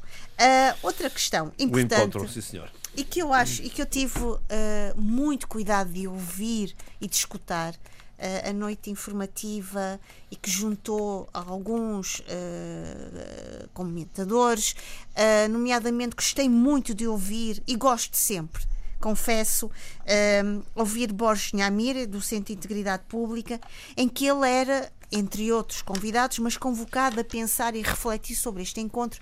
Um encontro breve, de um dia, entre uh, Filipe Nyusi e John Magufuli, presidente uh, da Tanzânia, em que há realmente a necessidade cada vez maior de um acordo e de um forcing uh, para debelar, combater os ataques dos insurgentes jihadistas em Cabo Delgado.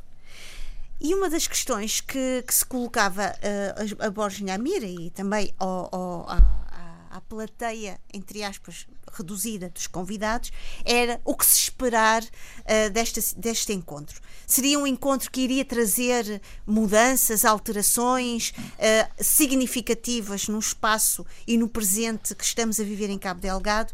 E curiosamente, Borges Nhamira dizia era importante refletir que as relações entre Moçambique e Tanzânia não estão aquela não estão no, mapa cor-de-rosa. E aqui o mapa cor-de-rosa estou a ser uh, uh, irónica. Porque ele dizia e bem uh, e eu também fui ler para poder confirmar as palavras e as observações dele John Magufuli não esteve presente na, na, na no segundo, na segundo momento de, de, de posse do, do, segundo mandato de Filipe Nyusi, em primeiro lugar. É preciso pensar que isto são cenários que estão a ser colocados e a ser debatidos e refletidos, mas também, e ele dizia isto que eu, me pareceu mais importante, que é a parte mais uh, uh, do conteúdo mais sociológico e económico, que é a Tanzânia também tem aqui um, uma espécie de insatisfação, porque uh, as fronteiras são porosas. Portanto, todo o manancial que, que está uh, presente uh, na bacia do Rovuma, estamos a falar do gás natural, como as fronteiras são porosas, portanto, aquilo também se espalha à Tanzânia. Mas a verdade é que os investimentos estão a ser todos feitos em Moçambique. Isto é que é uma questão muito importante. E eu acho que estas questões, muitas vezes, é este o sumo da laranja e estes caroços que muitas vezes não se falam. Fala-se muito na casca, fala-se muito nos gomos, mas os, os caroços são muito importantes para contextualizar uh, o, o, o, os jogos de poder, uh, as dinâmicas de poder e, portanto, as várias inquietações entre os países. E, portanto, é aqui também que passa muito pelo o apoio que a Tanzânia poderá dar a Moçambique, um apoio logístico, um apoio de um know-how ao nível de debelar uh, estes, estes insurgentes, porque ele dizia bem, a Tanzânia uh, é considerada um dos viveiros, uma das bases de, de, de, de proteção destes, destes jihadistas. Se Moçambique tiver em questão esta, esta fatia de, de, do bolo ao nível do, dos proveitos do, do, da extração do, e de, do gás do Rovuma, do gás natural no Rovuma. Portanto, isto poderia ser talvez uma, uma, uma mais-valia para um acordo melhor e mais efetivo entre os dois países. Eu acho isto muito interessante. Eh, já, dou, já, dou, já te dou a palavra, a Bill. Acho muito interessante esta reflexão e acho que cada vez mais é importante trazer para a reflexão sobre o que se está a passar em Cabo Delgado também a questão económica e a questão da partilha. E para terminar, uh, João Pereira Silva e, e uh, a Bill. Eu gostaria também de trazer aqui uma nova informação que é que veio da Câmara uh, Africana de Energia e que havia uma proposta Breve, de amnistia dos insurgentes. Isto é, dar aos insurgentes um indulto e, acima de tudo, uma espécie de integração económica na comunidade. Eu só quero dizer uma coisa sim. a relação sim, sim, tensa entre a Tanzânia e Moçambique. Há um ressentimento fortíssimo das elites eh, tanzanianas relativamente a, a, a, Moçambique. E, sobretudo, a forma como Moçambique, e bem do meu ponto de vista, sublinho, e bem do meu ponto de vista, negociou o, o gás, eh, tanto na, na, na, na bacia de Rovuma como no offshore. Uhum. A questão não é só a porosidade das fronteiras eh, terrestres, é também as, as, as fronteiras marítimas. Sim, sim, sim, Aí é que levanta ainda muito mais questões entre os dois, entre os dois eh, países. O que o Moçambique fez é aquilo que eu tenho defendido sempre aqui no, no debate africano. Enquanto existirem países, enquanto existirem os seus interesses e enquanto isto for assim, os países devem ser altamente competitivos. O que o Moçambique fez foi criar o quadro legal muito mais rapidamente que a Tanzânia. Segundo, atrair de forma muito mais agressiva esses investidores e dar-lhes as condições necessárias para que o investimento fosse feito, perdendo ou não perdendo. Essa é outra discussão que os moçambicanos têm que ter e têm tido essa discussão. E terceiro, o que Moçambique fez foi não esperar que os tanzanianos uh, estabelecessem o seu modelo. Condições. Porquê? Porque a Tanzânia já há 40 anos, muito primeiro que Moçambique, que se vem falando da extração de, de gás, gás, natural, natural. offshore. Há 40 anos, vamos lá ser claros relativamente a isso. Nunca se decidiram. E só resolveram decidir quando Moçambique criou as condições Avançou. para avançar. Isto não pode ser assim. Os países são competitivos e têm a capacidade para atrair eh, de forma eh, agressiva investimentos mas depois não tem as suas elites ficarem ressentidas com aquilo que o país ao lado, com o vizinho de lado, conseguiu fazer por eles não fazerem 40 anos. Esta é, é a grande realidade da África. Obrigada. Portanto, eu não, não tenho que ser meiguinho com os tanzanianos. Deixa... Os moçambicanos têm que ter esse tipo de pruridos relativamente aos tanzanianos. Hum. 40 anos têm eles a decidir o modelo que devem estabelecer para, e com ditaduras ainda por cima, hum. 40 anos estão a decidir modelos, quer dizer. O que, o que Moçambique não conseguiu foi expulsar de lá os diaristas que já andam lá dois pois, mas Isso é que é dramático. Pois, mas alguém está a contribuir também bastante para isso. Deixa-me só dizer uma coisa, uh, uh, João Pereira da Silva, daí o meu título, Amigos, com, por, amigos por Conveniência. Ora, mas também é... Inimigos por Conveniência. Uh, não, mas esta, esta questão proposta pela Câmara de, de, de Africana de Energia... É reinserção social, muito de, bem. mas também pedindo uma parceria das próprias uh, uh, empresas petrolíferas. Isto uhum, é, estamos claro. aqui a ver um outro processo de desarmamento e de reintegração, social. De integração social. Portanto, é claro. são muitos desafios, mas são desafios que certamente devem satisfazer alguns, mas devem, logicamente, indispor outros contra isto. De resto, sabemos que não há desmobilização uh, sem reinserção social. Um, uh, uh, Adolfo, um, antes de passarmos às, às, eleições em África e ao José Luís Alfer Almada, e também o Abílio, que já me tinha chamado a atenção para esse respeito, vamos passar uma breve nota, se não se importa, da, da atualidade em Angola. Quero começar por onde? Pelo, pelo Presidente da Comissão Nacional de Eleições? Eu quero começar porque o FMI está a apoiar o vamos governo de de João Lourenço, Conselho Executivo do Fundo Monetário Internacional fez a quarta re revisão do Programa Económico de Angola e decidiu-se por um desembolso imediato de cerca de 487 milhões de dólares. E diz na sua nota o FMI que isto visa restaurar a sustentabilidade externa e fiscal, melhorar a governação, diversificar a economia promover o crescimento económico sustentável liderado pelo setor privado conforme diz a nota. Uh, mas também aprovou o pedido do governo de um valor de 540 milhões, portanto, já vai nos quase um, uh, um, mil milhões de dólares, para uh, apoiar os esforços envolvidos para mitigar o impacto do Covid-19. O que é interessante é que o FMI considera que o governo tem mantido uma política robusta, isto é os termos do, do comunicado, para responder a esses desafios, o Executivo conseguiu um ajuste fiscal prudente em 2020, que inclui ganhos de receita não petrolíferas, contenção de gastos não essenciais, preservando os gastos essenciais com a saúde as redes e as redes de segurança social. E diz também o mesmo comunicado do FMI que o orçamento de 2021 em dezembro consolida esses ganhos. Mas, por outro lado, é, é o, o, o porta-voz do FMI diz que o Executivo tem de efetivar um maior aperto gradual para reduzir a inflação e, e, o progresso contínuo nas reformas do setor financeiro, a reestruturação de dois bancos públicos, que estão em, em grandes dificuldades, e, é claro, melhorar a governança e combater a corrupção. Como eu tinha dito a propósito da, eh, da, da estratégia da UNITA, não é? E em que aparecem também acusações à eh, a nova estratégia UNITA, em que a CE faz acusações à CNE, à Comissão Nacional eh, Editorial, o presidente do, Constitu do Tribunal Constitucional Angolano ele propôs a anulação da eleição de, do, do presidente da CNE. Hum? E isso está a provocar grande confusão no seio mesmo do próprio, do próprio CNE. O presidente diz que ele fez isso no cumprimento das funções que lhe estão atribuídas e considerou isso de excepcional interesse público, é este assunto, e que reflete o pensamento inicial de uma parte dos juízes. No entanto, a decisão conclusiva será agora em janeiro de 2021, porque há uma outra parte eh, que se opõe à decisão do, do, do presidente. Né? Eh, e o processo de nomeação de Manuel Pereira da Silva, o presidente do, do Conselho Nacional, da Comissão Nacional de, de, Eleições, é contestado desde janeiro de 2020, não é? é pronto. É, entretanto, também é, é, o centro de Rafael Marques chama o Folo. O Folo em mundo quer dizer liberdade.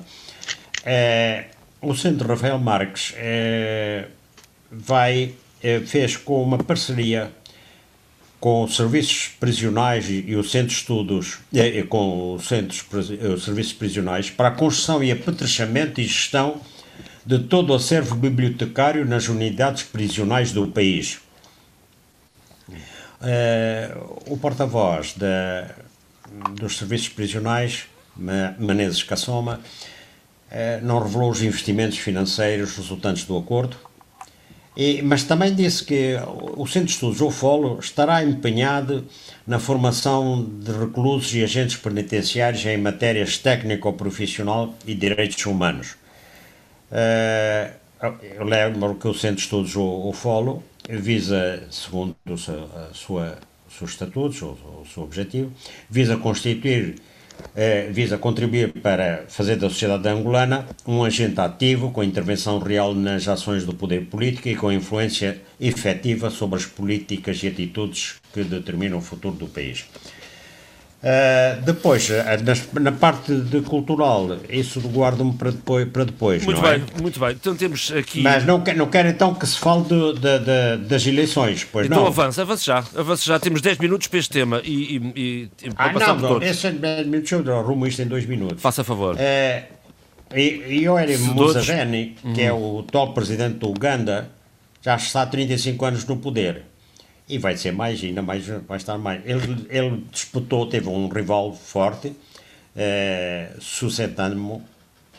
eh, que, que, é, que tem um nome é um músico que tem um nome artístico de tem Bobby 36 White. anos.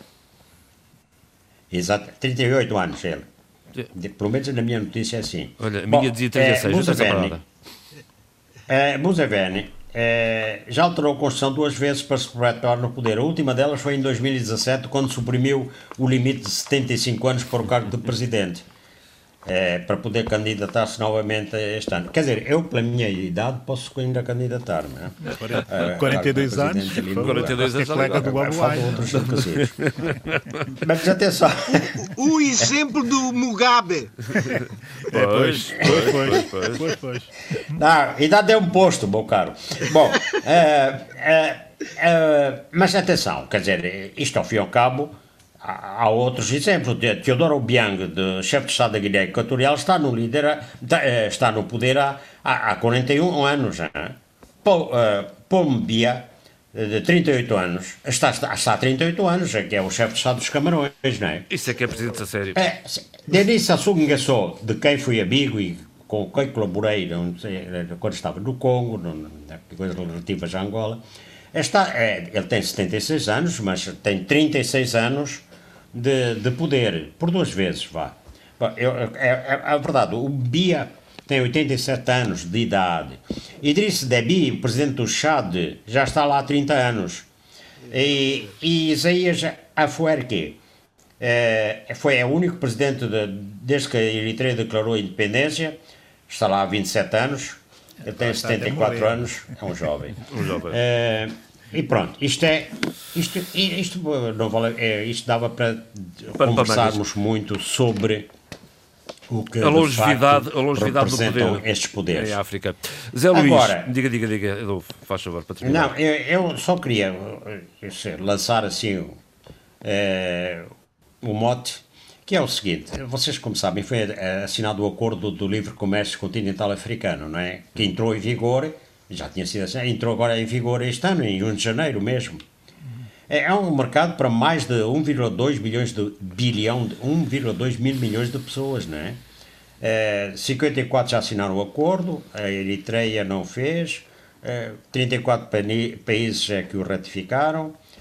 É, agora, os desafios que aquilo põe é que, por exemplo, entre outros, não é?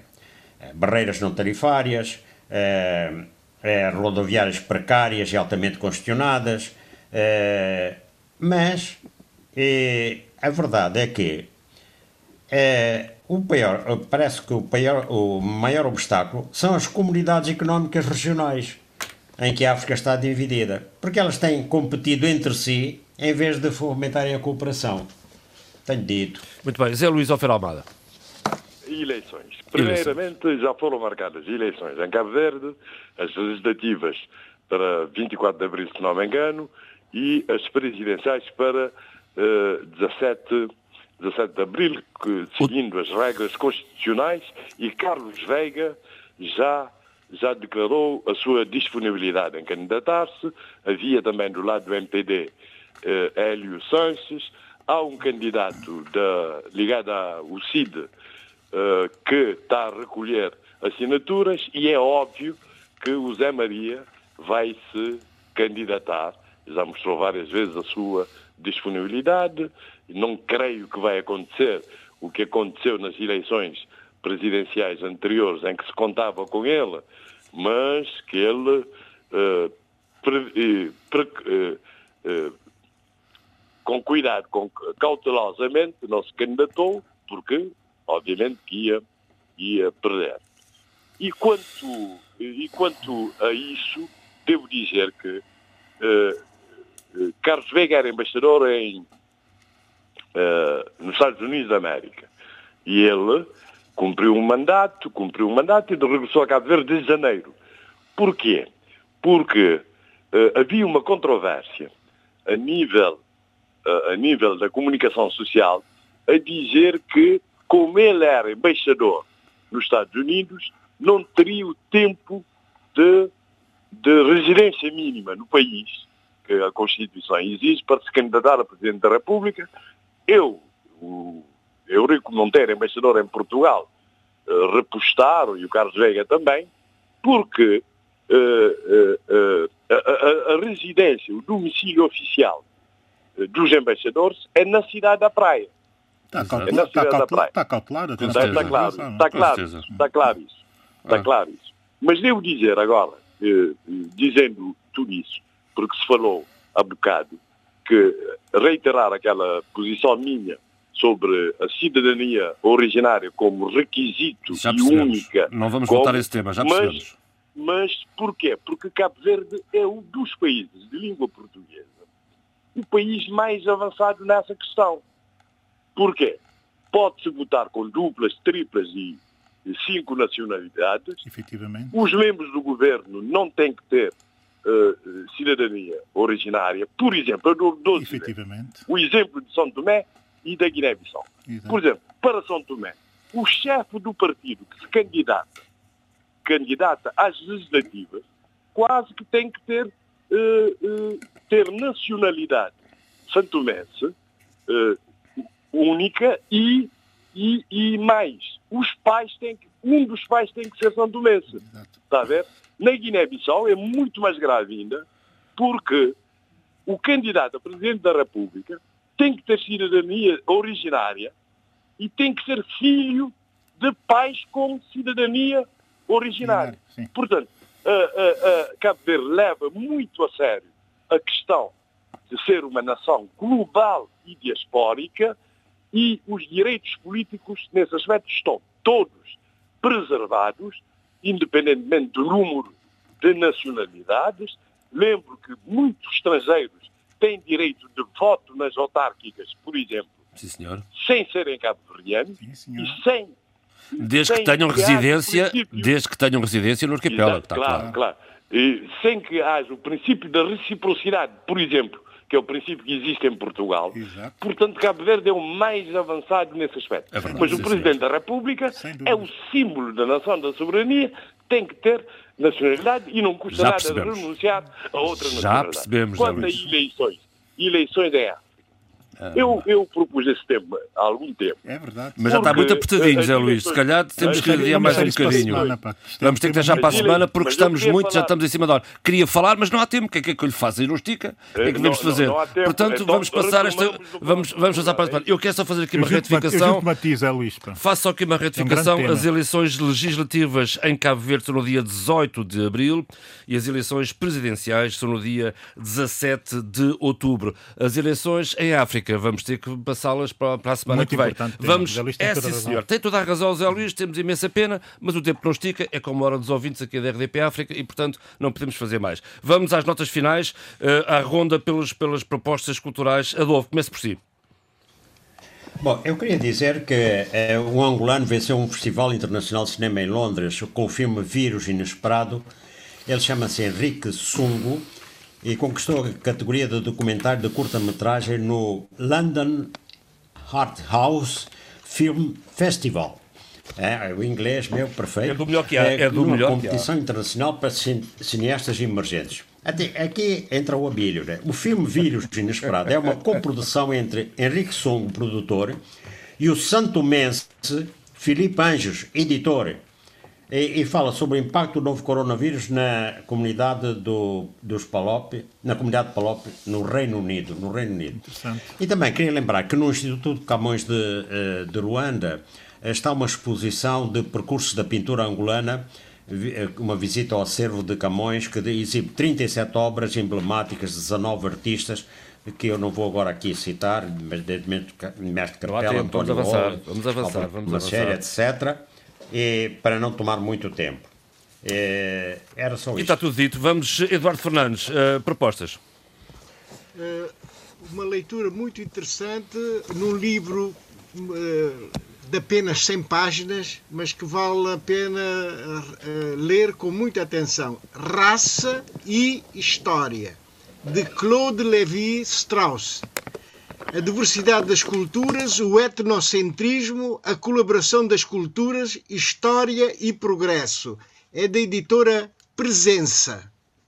Muito bem, É a Sheila. minha recomendação de E leitura. bem, bem visto. Sheila, Estou? se faz favor. Ok, eu queria eh, sugerir o livro de Dom DeLillo, O Silêncio, eh, que eh, neste, hoje na Y eh, vem uma entrevista excepcional com, com um grande este escritor. escritor e, portanto, vai ser um dos próximos livros que eu vou ler e comprar e, acima de tudo, quase que uma antecipação de Dom DeLillo sobre os tempos que estamos a viver. É um grande escritor. Sem Ah, dúvida. Abílio, O Zé Luís não tem. o Zé Luís não tem. Ok, olha, então uh, eu vou sugerir, como sugeriu uh, o deputado Levi Nazaré uh, na, na, na sessão da Assembleia de São Tomé, na última sessão da Assembleia de São Tomé e Príncipe, que leiam o livro da Anne Applebaum, uh, o, Crep- o Crepúsculo da Democracia. Eu já o li, é um grande livro, e acho que a Sheila já tinha sugerido aqui, a Sheila o Eduardo Fernandes, acho que foi a Sheila.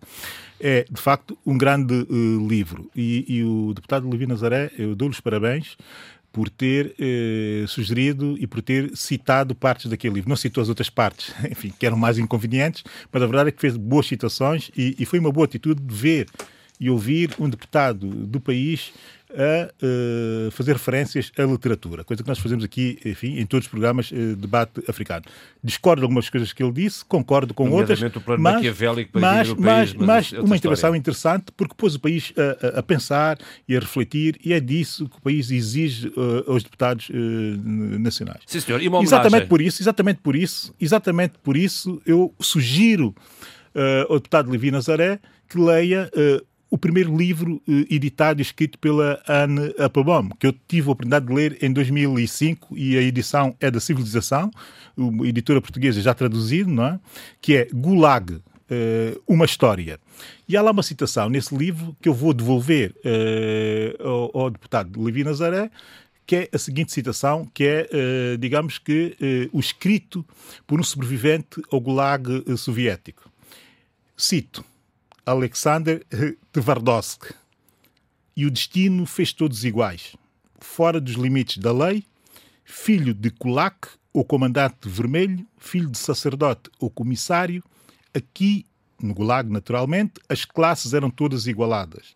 Todos os homens eram irmãos, todos companheiros de campo, todos taxados de traidor e de reacionários. Fez citação a nossa história, a história de São Tomé e Príncipe é muito interessante. Uh, convinha uh, que o deputado de Livina Nazaré, quando fizesse intervenções, que olhasse para toda, para toda ela e que leia também essa obra, que é uma obra muito interessante. De Anne Applebaum. Uh, e uma homenagem. ao crooner da liberdade, que é como eu chamo ao Carlos do Carmo. Muito mais que um fadista, ele é mesmo um crooner da, da, liberdade, mas também das liberdades. Eu podia ter trazido aqui no teu poema, que é o cronismo máximo da, da, das liberdades, a liberdade de amar e a liberdade de ser amado, mas trago antes Um Homem na Cidade, que é um hino à liberdade enquanto liberdade, enquanto conceito coletivo. Eu era um apaixonado por Carlos do Carmo e sempre olhei para ele como um crooner mais do que um fadista. Deixa aqui a minha homenagem. Carlos do Carmo a fechar este debate africano, está tudo dito. O apoio à produção foi de Paula Seixas Nunes, o apoio técnico foi de João Carrasco e Vítor Silva. Agarro a madrugada como se fosse uma criança. Uma roseira entrelaçada, uma videira de esperança, tal qual o corpo da cidade, que amanhã cedo ensaia a dança.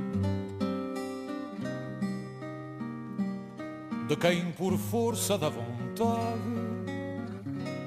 de trabalhar nunca se cansa. Vou pela rua desta lua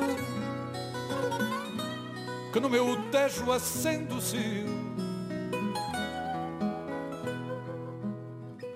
Vou por Lisboa, maré nua que desagua no Rocio.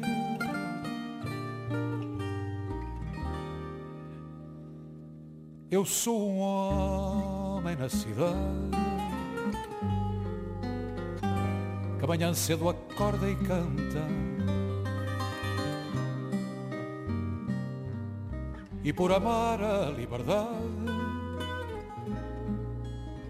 como a cidade se levanta. Vou pela estrada deslumbrada da lua cheia de Lisboa. Até que a lua apaixonada cresça na vela da canoa. Debate africano. Cinco vozes, cinco países. A análise dos principais assuntos da semana na IRDP África.